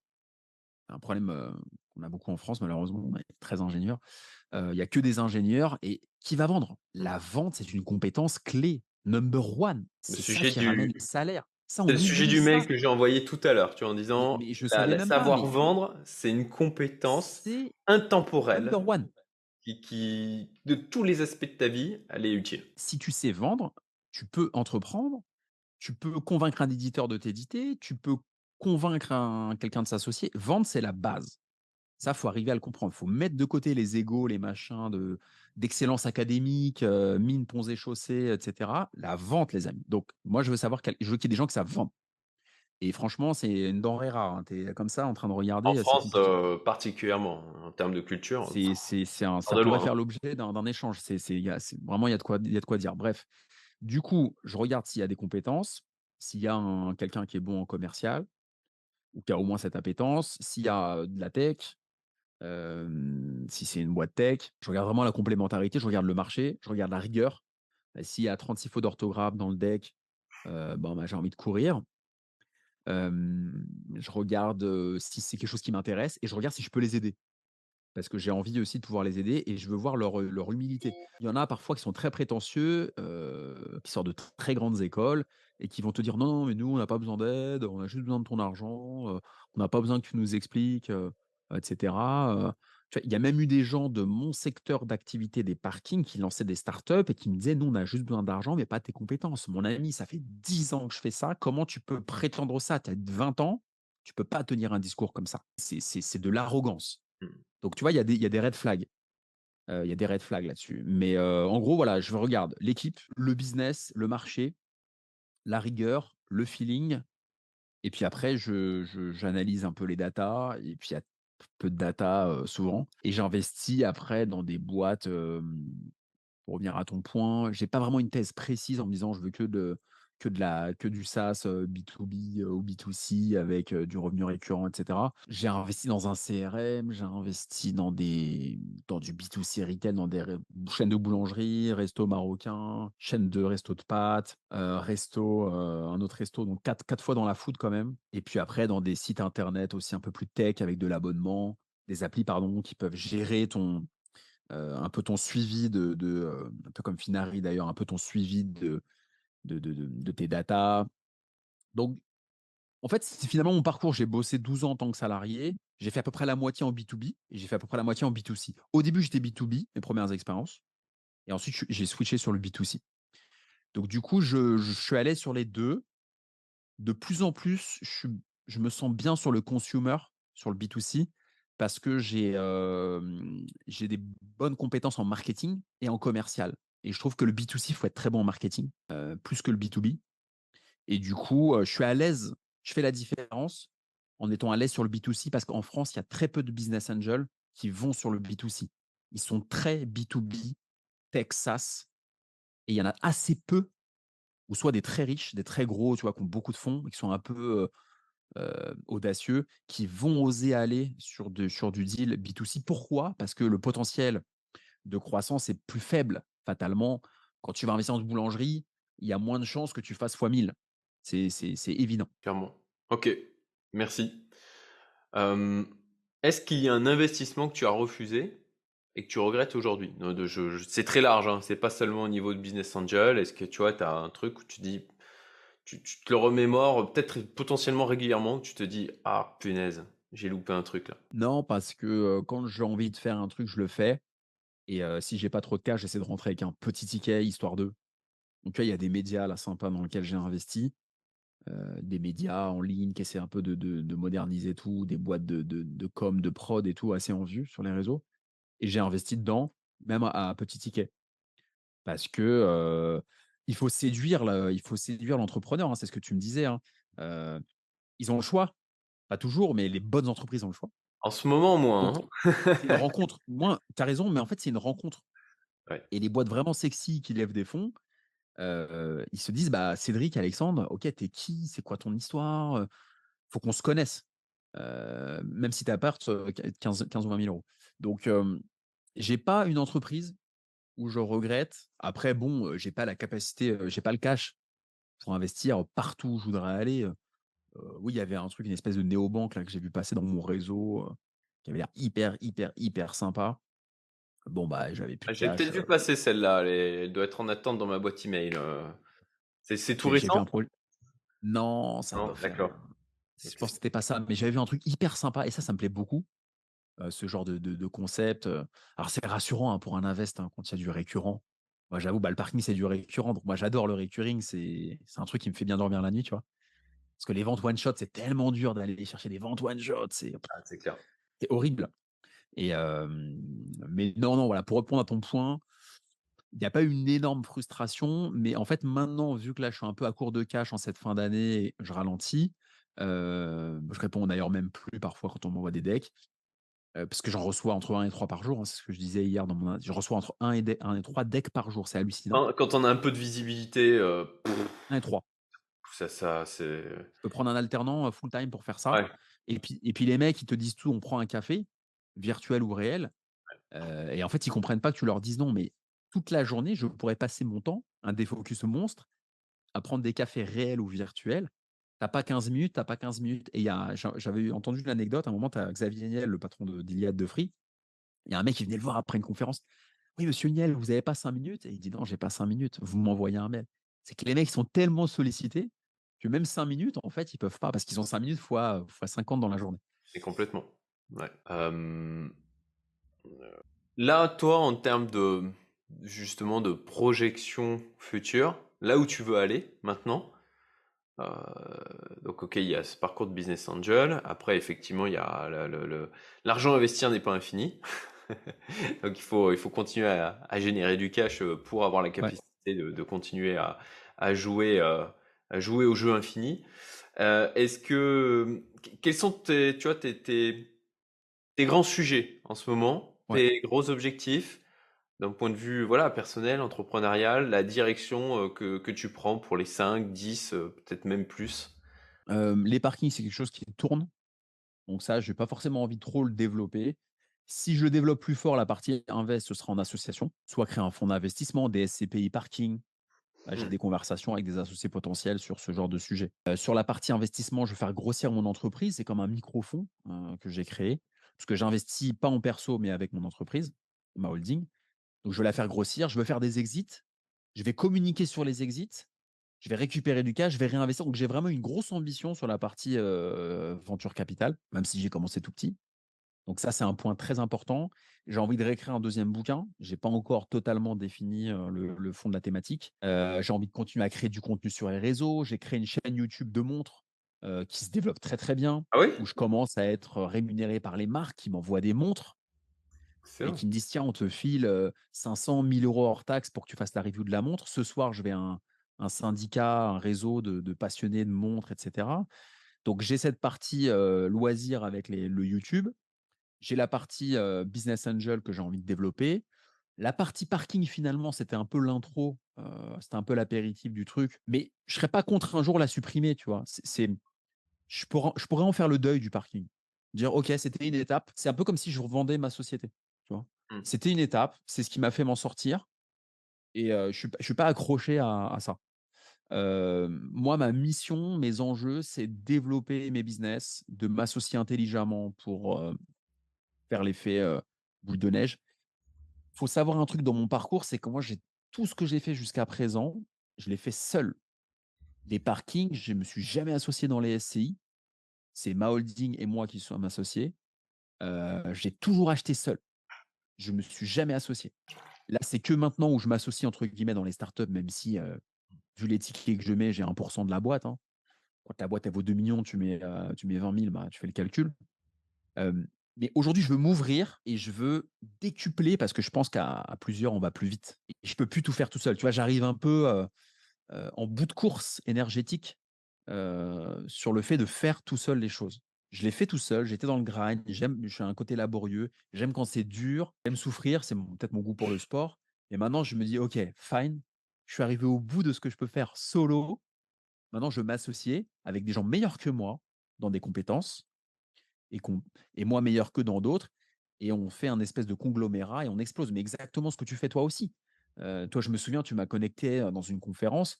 On avait juste fait un échange, tu m'emmènes, j'ai trouvé ça incroyable. Donc, il faut beaucoup de données pour recevoir des opportunités. Et c'est ce que tu fais.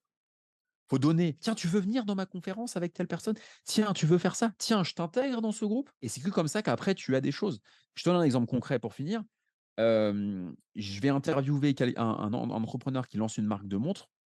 Je lui dis, écoute, tu n'as pas forcément de budget, je te, je te fais pas payer la vidéo. Alors moi, ça me demande un taf de malade, hein, le montage, le truc, le machin.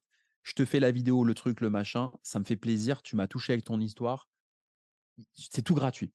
Le mec s'est tellement senti ému et redevable qui m'a pistonné dans un groupe de, de de de de professionnels de l'horlogerie qui va m'ouvrir toutes les portes. Tu vois? Excellent. faut donner Ah et ah aujourd'hui, je suis là-dedans. Aujourd'hui, amen, je donne beaucoup et cetera. Mais je sais je sais que tu l'as compris parce que tu moi, j'ai tu me l'as montré, heu, concrètement, ce que je suis en train de dire, tu me l'as tu me l'as prouvé, en fait, donc j'ai même pas besoin de parler. Mais, heu, je pense qu'aujourd'hui, voilà, je veux m'ouvrir, je veux rencontrer. Je passe un temps fou à rencontrer des gens et et je pense que c'est la clé pour, pour pour scaler, quoi. Tu peux pas scaler tout seul dans ta piole, même si tu es le le best. Ah complètement, heu, OK, génial. Heu, alors la chaîne la chaîne où tu parles de montres, est-ce que tu peux nous donner le nom? Je mettrai, heu, du coup le dans le petit Ça i, s'appelle bien. Tocant, T-O-C-A-N-T-E-S. Tocant, c'est, montre en argot, c'est un des noms de la montre. Tocant, voilà, c'est un petit truc qui me fait marrer, mais je passe pas mal de temps avec et ce qui est très drôle, Ouais, heu, Cédric, vingt c'est que mille abonnés? Putain, ouais, ouais, c'est bien parce Ah que ouais, non, mais je bosse faut dur les dessus, hein. sortir les 20 000, hein. Ouais, ouais et je bosse dur dessus et en fait, ce qui est assez drôle, c'est que, il y a des gens qui sont abonnés à ça et qui derrière un jour me disent: «Ah, j'ai acheté ton bouquin. Oh, j'ai, Mmh. j'ai suivi un de tes programmes». Mmh. et en fait, c'était pas le but, hein, c'était pas d'avoir une conversion comme ça, mais j'ai compris un truc, c'est que les gens, ils ils suivent ce que tu fais, ils achètent ce que tu fais parce que c'est ta personnalité, ton truc, ton ton énergie. Soit ils t'aiment, soit ils t'aiment pas, mais c'est comme Oussama, par exemple, tu vois? C'est un exemple. Des gens qui l'aiment, demain, il peut sortir une marque de lessive, ils vont acheter la lessive, même si elle est 2 fois plus chère. Parce que c'est ses valeurs, c'est sa personnalité et tu vois? Des gens de toquant de YouTube, ils se mettent à acheter mon bouquin et après ils m'envoient un DM sur Insta 2 ans après: «J'ai acheté 3 parkings, merci Alex, tu m'as aidé». Waouh! Génial. C'est génial! C'est ça que j'aime. Bah, ça ça d'ailleurs, je je rebondis par rapport à ça, où tu sais, on entend souvent, «Pour vivre heureux, vivons cachés». Moi, je m'inscris en faux par rapport à ça. Moi je suis plutôt à dire, «Dévoilez-vous». Dévoilez-vous, il y a des gens à qui ça va forcément pas plaire, mais on peut pas plaire à tout le monde.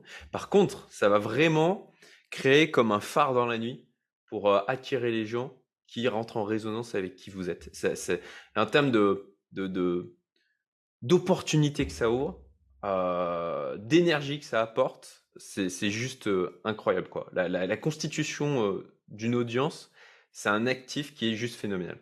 C'est ça, c'est sûr. Ça il y a peu de gens qui veulent se moi, j'ai des amis qui me disent, «Oh là là, je veux pas m'afficher, je veux pas me truc, je veux pas machin». Bah, il faut accepter de pas plaire à tout le monde, mais c'est vrai que c'est ton plus bel actif d'avoir ton audience. Hem, c'est très, très précieux il faut en prendre soin et après tu as des opportunités moi, je suis au début de ça, tu vois? J'ai l'humilité de le dire parce que c'est assez nouveau pour moi tout ça. Heu, je le répète, jusqu'en juin jusqu'en mai 2022, j'étais salarié. Donc si tu veux, heu, j'ai j'ai en fait, j'ai un monde qui s'ouvre à moi là, en ce moment et du coup, je et toi, tu as plus d'avance que moi, ça fait longtemps que tu avais pris ce courage-là à 2 mains. Mais, je découvre un monde et j'essaie de pas me perdre parce que tu sais, malheureusement, heu heu, bah, tu as des gens qui t'attendent au tournant. Mmh. Tu vois? Quand tu vas dans des dans des trucs et tout, ils t'attendent, ils te disent: «Ah, je vais te vendre ça, je vais te vendre ça». Donc moi, je suis profondément empathique et gentil, donc je me suis fait avoir une fois ou 2. Mais maintenant, je suis plus vigilant et et je prends que le positif. On n'a pas le temps pour se prendre la tête, tu? Parfois, tu te fais avoir, tu as un mec qui voulait te vendre un truc, bon, c'est un peu bidon. On n'a pas le temps. Si je me focus que sur ça, je bosse plus. Ouais, complètement, complètement. Ah, tu tu l'as attends, la chaîne, tu l'as lancée quand? Heu, 2019. 2019. Waouh, chapeau, hein, franchement, heu, bravo pour ça. 2019, heu, Et pendant, heu, 2019 après j'ai pas publié, j'ai commencé à la lancer pendant le premier confinement. J'ai j'ai fait des vidéos un peu face cam, un peu grande gueule. Moi mon dénominateur commun, si tu veux, c'est que je dis ce que je pense. Tu vois là l'attitude que j'ai, l'énergie que je mets, le les rythmes que je mets, c'est dans tout ce que je fais. Heu heu, je peux te faire une chaîne YouTube de sport, de machin, ce sera toujours pareil et heu et après elle était un peu en sommeil cette chaîne parce que j'avais pas le temps, j'avais les parkings à gérer, j'avais le boulot et puis, j'avais créé un concept qui marchait bien avec cette chaîne, c'est que j'allais dans j'étais dans le noir, dans mon petit appart que j'avais acheté qui était une passoire thermique, une horreur. Je fermais toutes les rideaux, les volets. Je mettais un gros spot, une grosse LED dans ma gueule et je disais ce que je pensais sur les montres. Je disais: «Ouais, les montres, c'est mal vu en France, si tu achètes une montre sympa à la machine à café, si tu es pas un bon vendeur et que tu performes pas, on va on va se foutre de ta gueule» et les mecs, ils m'ont dit: «Mais on n'a jamais entendu ça» et tu vois, je disais vraiment les trucs sans filtre et du coup, ça il y a eu une traction, ça ça ça il y a eu une petite, base de fanbase et puis maintenant, Maintenant, les marques, elles m'envoient des montres à tester, tu vois? Là, je les ai je les ai planquées parce qu'un mec était venu chez moi, mais j'ai plein de montres à tester, je m'éclate. Donc c'est un autre de mes acquis. Donc tu vois, quand tu es solo, là, ça commence à faire de ça commence à être chronophage, mais je m'éclate. Ah génial. Tu pensé à je vais te connecter d'ailleurs tout de suite, ça me fait penser à quelqu'un qui est passionné de montres aussi, qui s'est bien enrichi, à partir de ça. Heu, maintenant il a il a il a dévelop il a une boîte de formation, il il investit dans d'autres classes d'actifs quoi. Hem et ça je pense qu'il y a une connexion vraiment intéressante Ouais. à faire là et co comment, co comment comment tu as découvert en fait cet univers des montres? C'est, le le hasard? Est-ce que tu avais déjà un un intérêt sur le le sujet ou Ouais, j'avais un intérêt, c'était pas de l'opportunisme, pur, tu vois? J'avais un intérêt, j'aimais bien les montres, j'ai toujours aimé les montres. Et là, pendant le confinement, j'étais avec une ancienne copine à on était entre La Baule et le Pouliguen, pour ceux qui connaissent, à on était à au Pouliguen, entre Nantes et le Pouliguen, dans le Loire-Atlantique, hyper joli ce coin, super et là, j'ai une petite caméra parce que moi, j'ai toujours aimé créer du contenu. On n'en a pas parlé parce qu'on pourrait en parler pendant on pourrait faire un épisode de 10 heures, mais mais j'ai toujours aimé créer du contenu. Je suis né en 86, moi, à l'époque, en je vivais à Angers vers 2005-2006. Il y avait Dailymotion qui était plus gros que YouTube à l'époque, pour les plus anciens. Dailymotion, YouTube, ça se tirait la bourre fort et j'étais déjà en train de créer du contenu. Donc j'ai toujours aimé les caméras, j'ai toujours aimé un peu le vlog, heu, mais un peu en dilettante. Tu vois? Un peu oui, non. Parce que j'avais pas assez confiance en moi et que j'avais peur du regard des autres, je pense. J'avais peur de balancer et que, ma famille dise: «Mais attends, heu, ça correspond pas à nos standards et tout», donc j'étais un peu en sourdine, c'est dommage et après bon, avec la confiance en soi, ça va mieux. J'ai une caméra, j'ai une montre sympa, vlog, face cam, dans la rue, confinement, mon côté rebelle, il y avait pas le masque, pas le truc, tu vois? Et je dis: «Ouais, bah, bah, bah», je balance des des des des folies, tu vois? Je dis: «Ah, la mentalité française par rapport à telle marque là, là, c'est» et waouh, les vues! Et je me dis: «Il y a un truc, il y a un truc» parce que dans la dans la bagnole, je suis parti du principe où les youtubeurs de voitures, les gros youtubeurs de voitures, tu en as qui sont pas experts des voitures, mais qui ont 1 000 000 d'abonnés et tout va bien.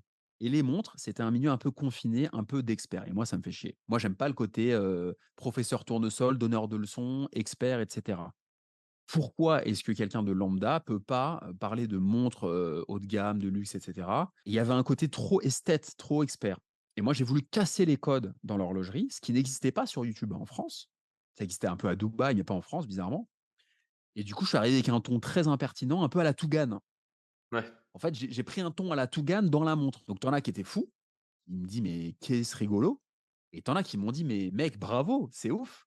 Tu dis ce que tout le monde pense tout bas» et heu et du coup, heu et du coup, là, c'est en train de grave se développer et je commence à facturer des des reviews, heu, enfin, ça devient assez ouf et c'est un truc qui n'était pas prévu, tu vois? C'est ça s'est fait chemin faisant. Bah, parce drôle. que tu as osé. Voilà. Parce que j'ai osé ouvrir un heu, en avril 2000, heu, 2020, heu heu, parce que j'en avais marre de rester enfermé toute la journée et j'ai dit: «Heu, bon, bah, les gars, voilà, nanana, nanana». J'ai osé et en fait, je dois avoir un côté très naïf, Cédric. C'est que je pense que pour entreprendre, il faut être très naïf, heu, faut être très idéaliste et j'ai pas pensé aux conséquences. Je me suis pas dit, heu: «Est-ce que les gens vont pas aimer et tout?» j'ai fait ça impulsivement, j'ai balancé et puis j'ai essuyé 2-3 remarques et heu, 90 des commentaires, ils étaient ils étaient ils étaient encourageants et après je me suis dit: «Écoute, quoi». C'est un peu un combat de boxe, heu, le le l'entrepreneuriat. C'est, si tu es pas prêt à prendre de coups, trouve un boulot, hein. Heu, clairement. Je pense qu'on peut on peut potentiellement, si tu le souhaites, rester sur, sur ce mot de la fin. Voilà, si tu es pas prêt à prendre des coups, trouve un boulot. Je trouve, heu, je trouve ça excellent. Est-ce que voilà, j'ouvre quand même la porte de est-ce que toi tu voudrais rajouter un dernier mot supplémentaire pour nos auditeurs? Heu, Écoute, je pense qu'il y a eu beaucoup de choses dans cet épisode, vraiment a été dense. riche, génial. Il était très riche, tu as posé des des des questions que j'avais pas que j'avais pas entendues.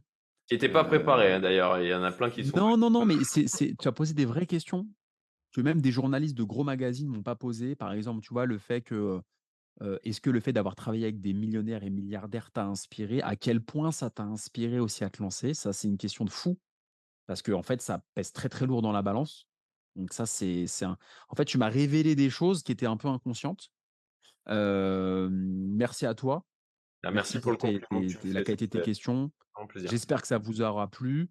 Heu, s'il y a des choses qui sont pas claires, contactez-moi, je vous répondrai et puis, non, c'était un super moment, hyper dense, hyper deep donc waouh! J'ai hâte qu'on se rencontre. Faut qu'on faut qu'on se connecte, c'est Ah ouais, sûr. carrément. Ah, je suis en France, tout le mois de décembre, dans ma maison du du sud de la France, là, à côté d'Aix. Voilà, si, OK, bah, écoute, je serai, du côté de Cannes, autour de Noël donc Ah bah, si oui, on on arrive à se pas connecter loin. si on arrive à se connecter avec grand plaisir, on arrivera à un moment, tu vois? C'est sûr que ça va se faire, c'est évident mais mais en tout cas, heu, c'est top. Merci beaucoup, hein, pour tout ce que tu as livré, pour, heu, tout le partage. Heu, il y a vraiment des pépites, heu, en termes d'inspiration là, dans dans cette vidéo. Et je mets tous les liens dans la description, en commentaire épinglé, à la fois donc vers, ton site internet où il y a, plein d'infos sur toi, ton bouquin, formation, tout ce que tu as fait au niveau des parkings. Vous pouvez, taper aussi son nom sur YouTube, vous trouverez, d'autres interviews. Je pense que beaucoup auront apprécié, voilà, ton franc-parler, les les les les idées que tu as pu, nous transmettre aujourd'hui. Et puis, bien sûr, la chaîne, voilà, je mets sur le petit au niveau de YouTube et de la même manière, je mets le lien en description et commentaire épinglé. Merci beaucoup Alexandre, merci d'avoir pris contact avec moi sur LinkedIn. Ouais. C'est voilà. contacté, c'est vrai, il faut le dire il faut le dire, c'est moi qui t'ai contacté. J'aimais beaucoup ce que tu faisais. Ton côté connecteur de gens complètement atypiques en France, complètement, tu vois, je me dis: «Mais qui est cet ovni?» pour moi, tu étais un ovni. Je me suis dit: «Ce mec est un ovni». Et et du coup, je t'ai contacté. Je t'ai contacté sans intro, sans dire: «Ah tiens, on a en commun telle personne». Bon, c'est vrai. finalement, on se rend compte qu'on a des gens en commun mais Ouais. mais mais ça a été au au feeling comme tout ce que je fais et Ouais, bah, finalement, tu vois, ça nous amène à faire un top épisode. On a parlé de toi avec Ismaël Bernus, il y a il y a pas longtemps là, Ouais, qui est un super, super gars avec qui j'ai fait un podcast. Ah, On est est on est encore en contact, on s'est parlé il y a pas très longtemps. Ouais Super. vous avez fait un beau podcast ensemble, donc Ouais. ouais, c'est un un un petit monde, hein, effectivement C'est les un petit monde. voilà. Mmh. Écoute, c'était génial. Je suis très heureux à nouveau. J'espère que, voilà, ça vous aura plu. Ben, mettez-le en commentaire, hein, dites-le nous. Heu, hésitez pas à faire des remarques, à partager aussi, ben, si vous êtes rentrés en résonance avec ce qu'on a pu dire, vous, dans vos choix de vie, dans vos objectifs. Heu, ça je pense que ça apportera de la valeur à tous ceux qui auront l'occasion de lire les commentaires et puis moi, je prendrai le temps d'y répondre ou d'alerter Alexandre s'il y a Ouais, des je le ferai aussi, je le ferai aussi. voilà. À très bientôt. Merci à À tous. très Merci bientôt. Alexandre. Salut. Merci à toi Cédric. Salut.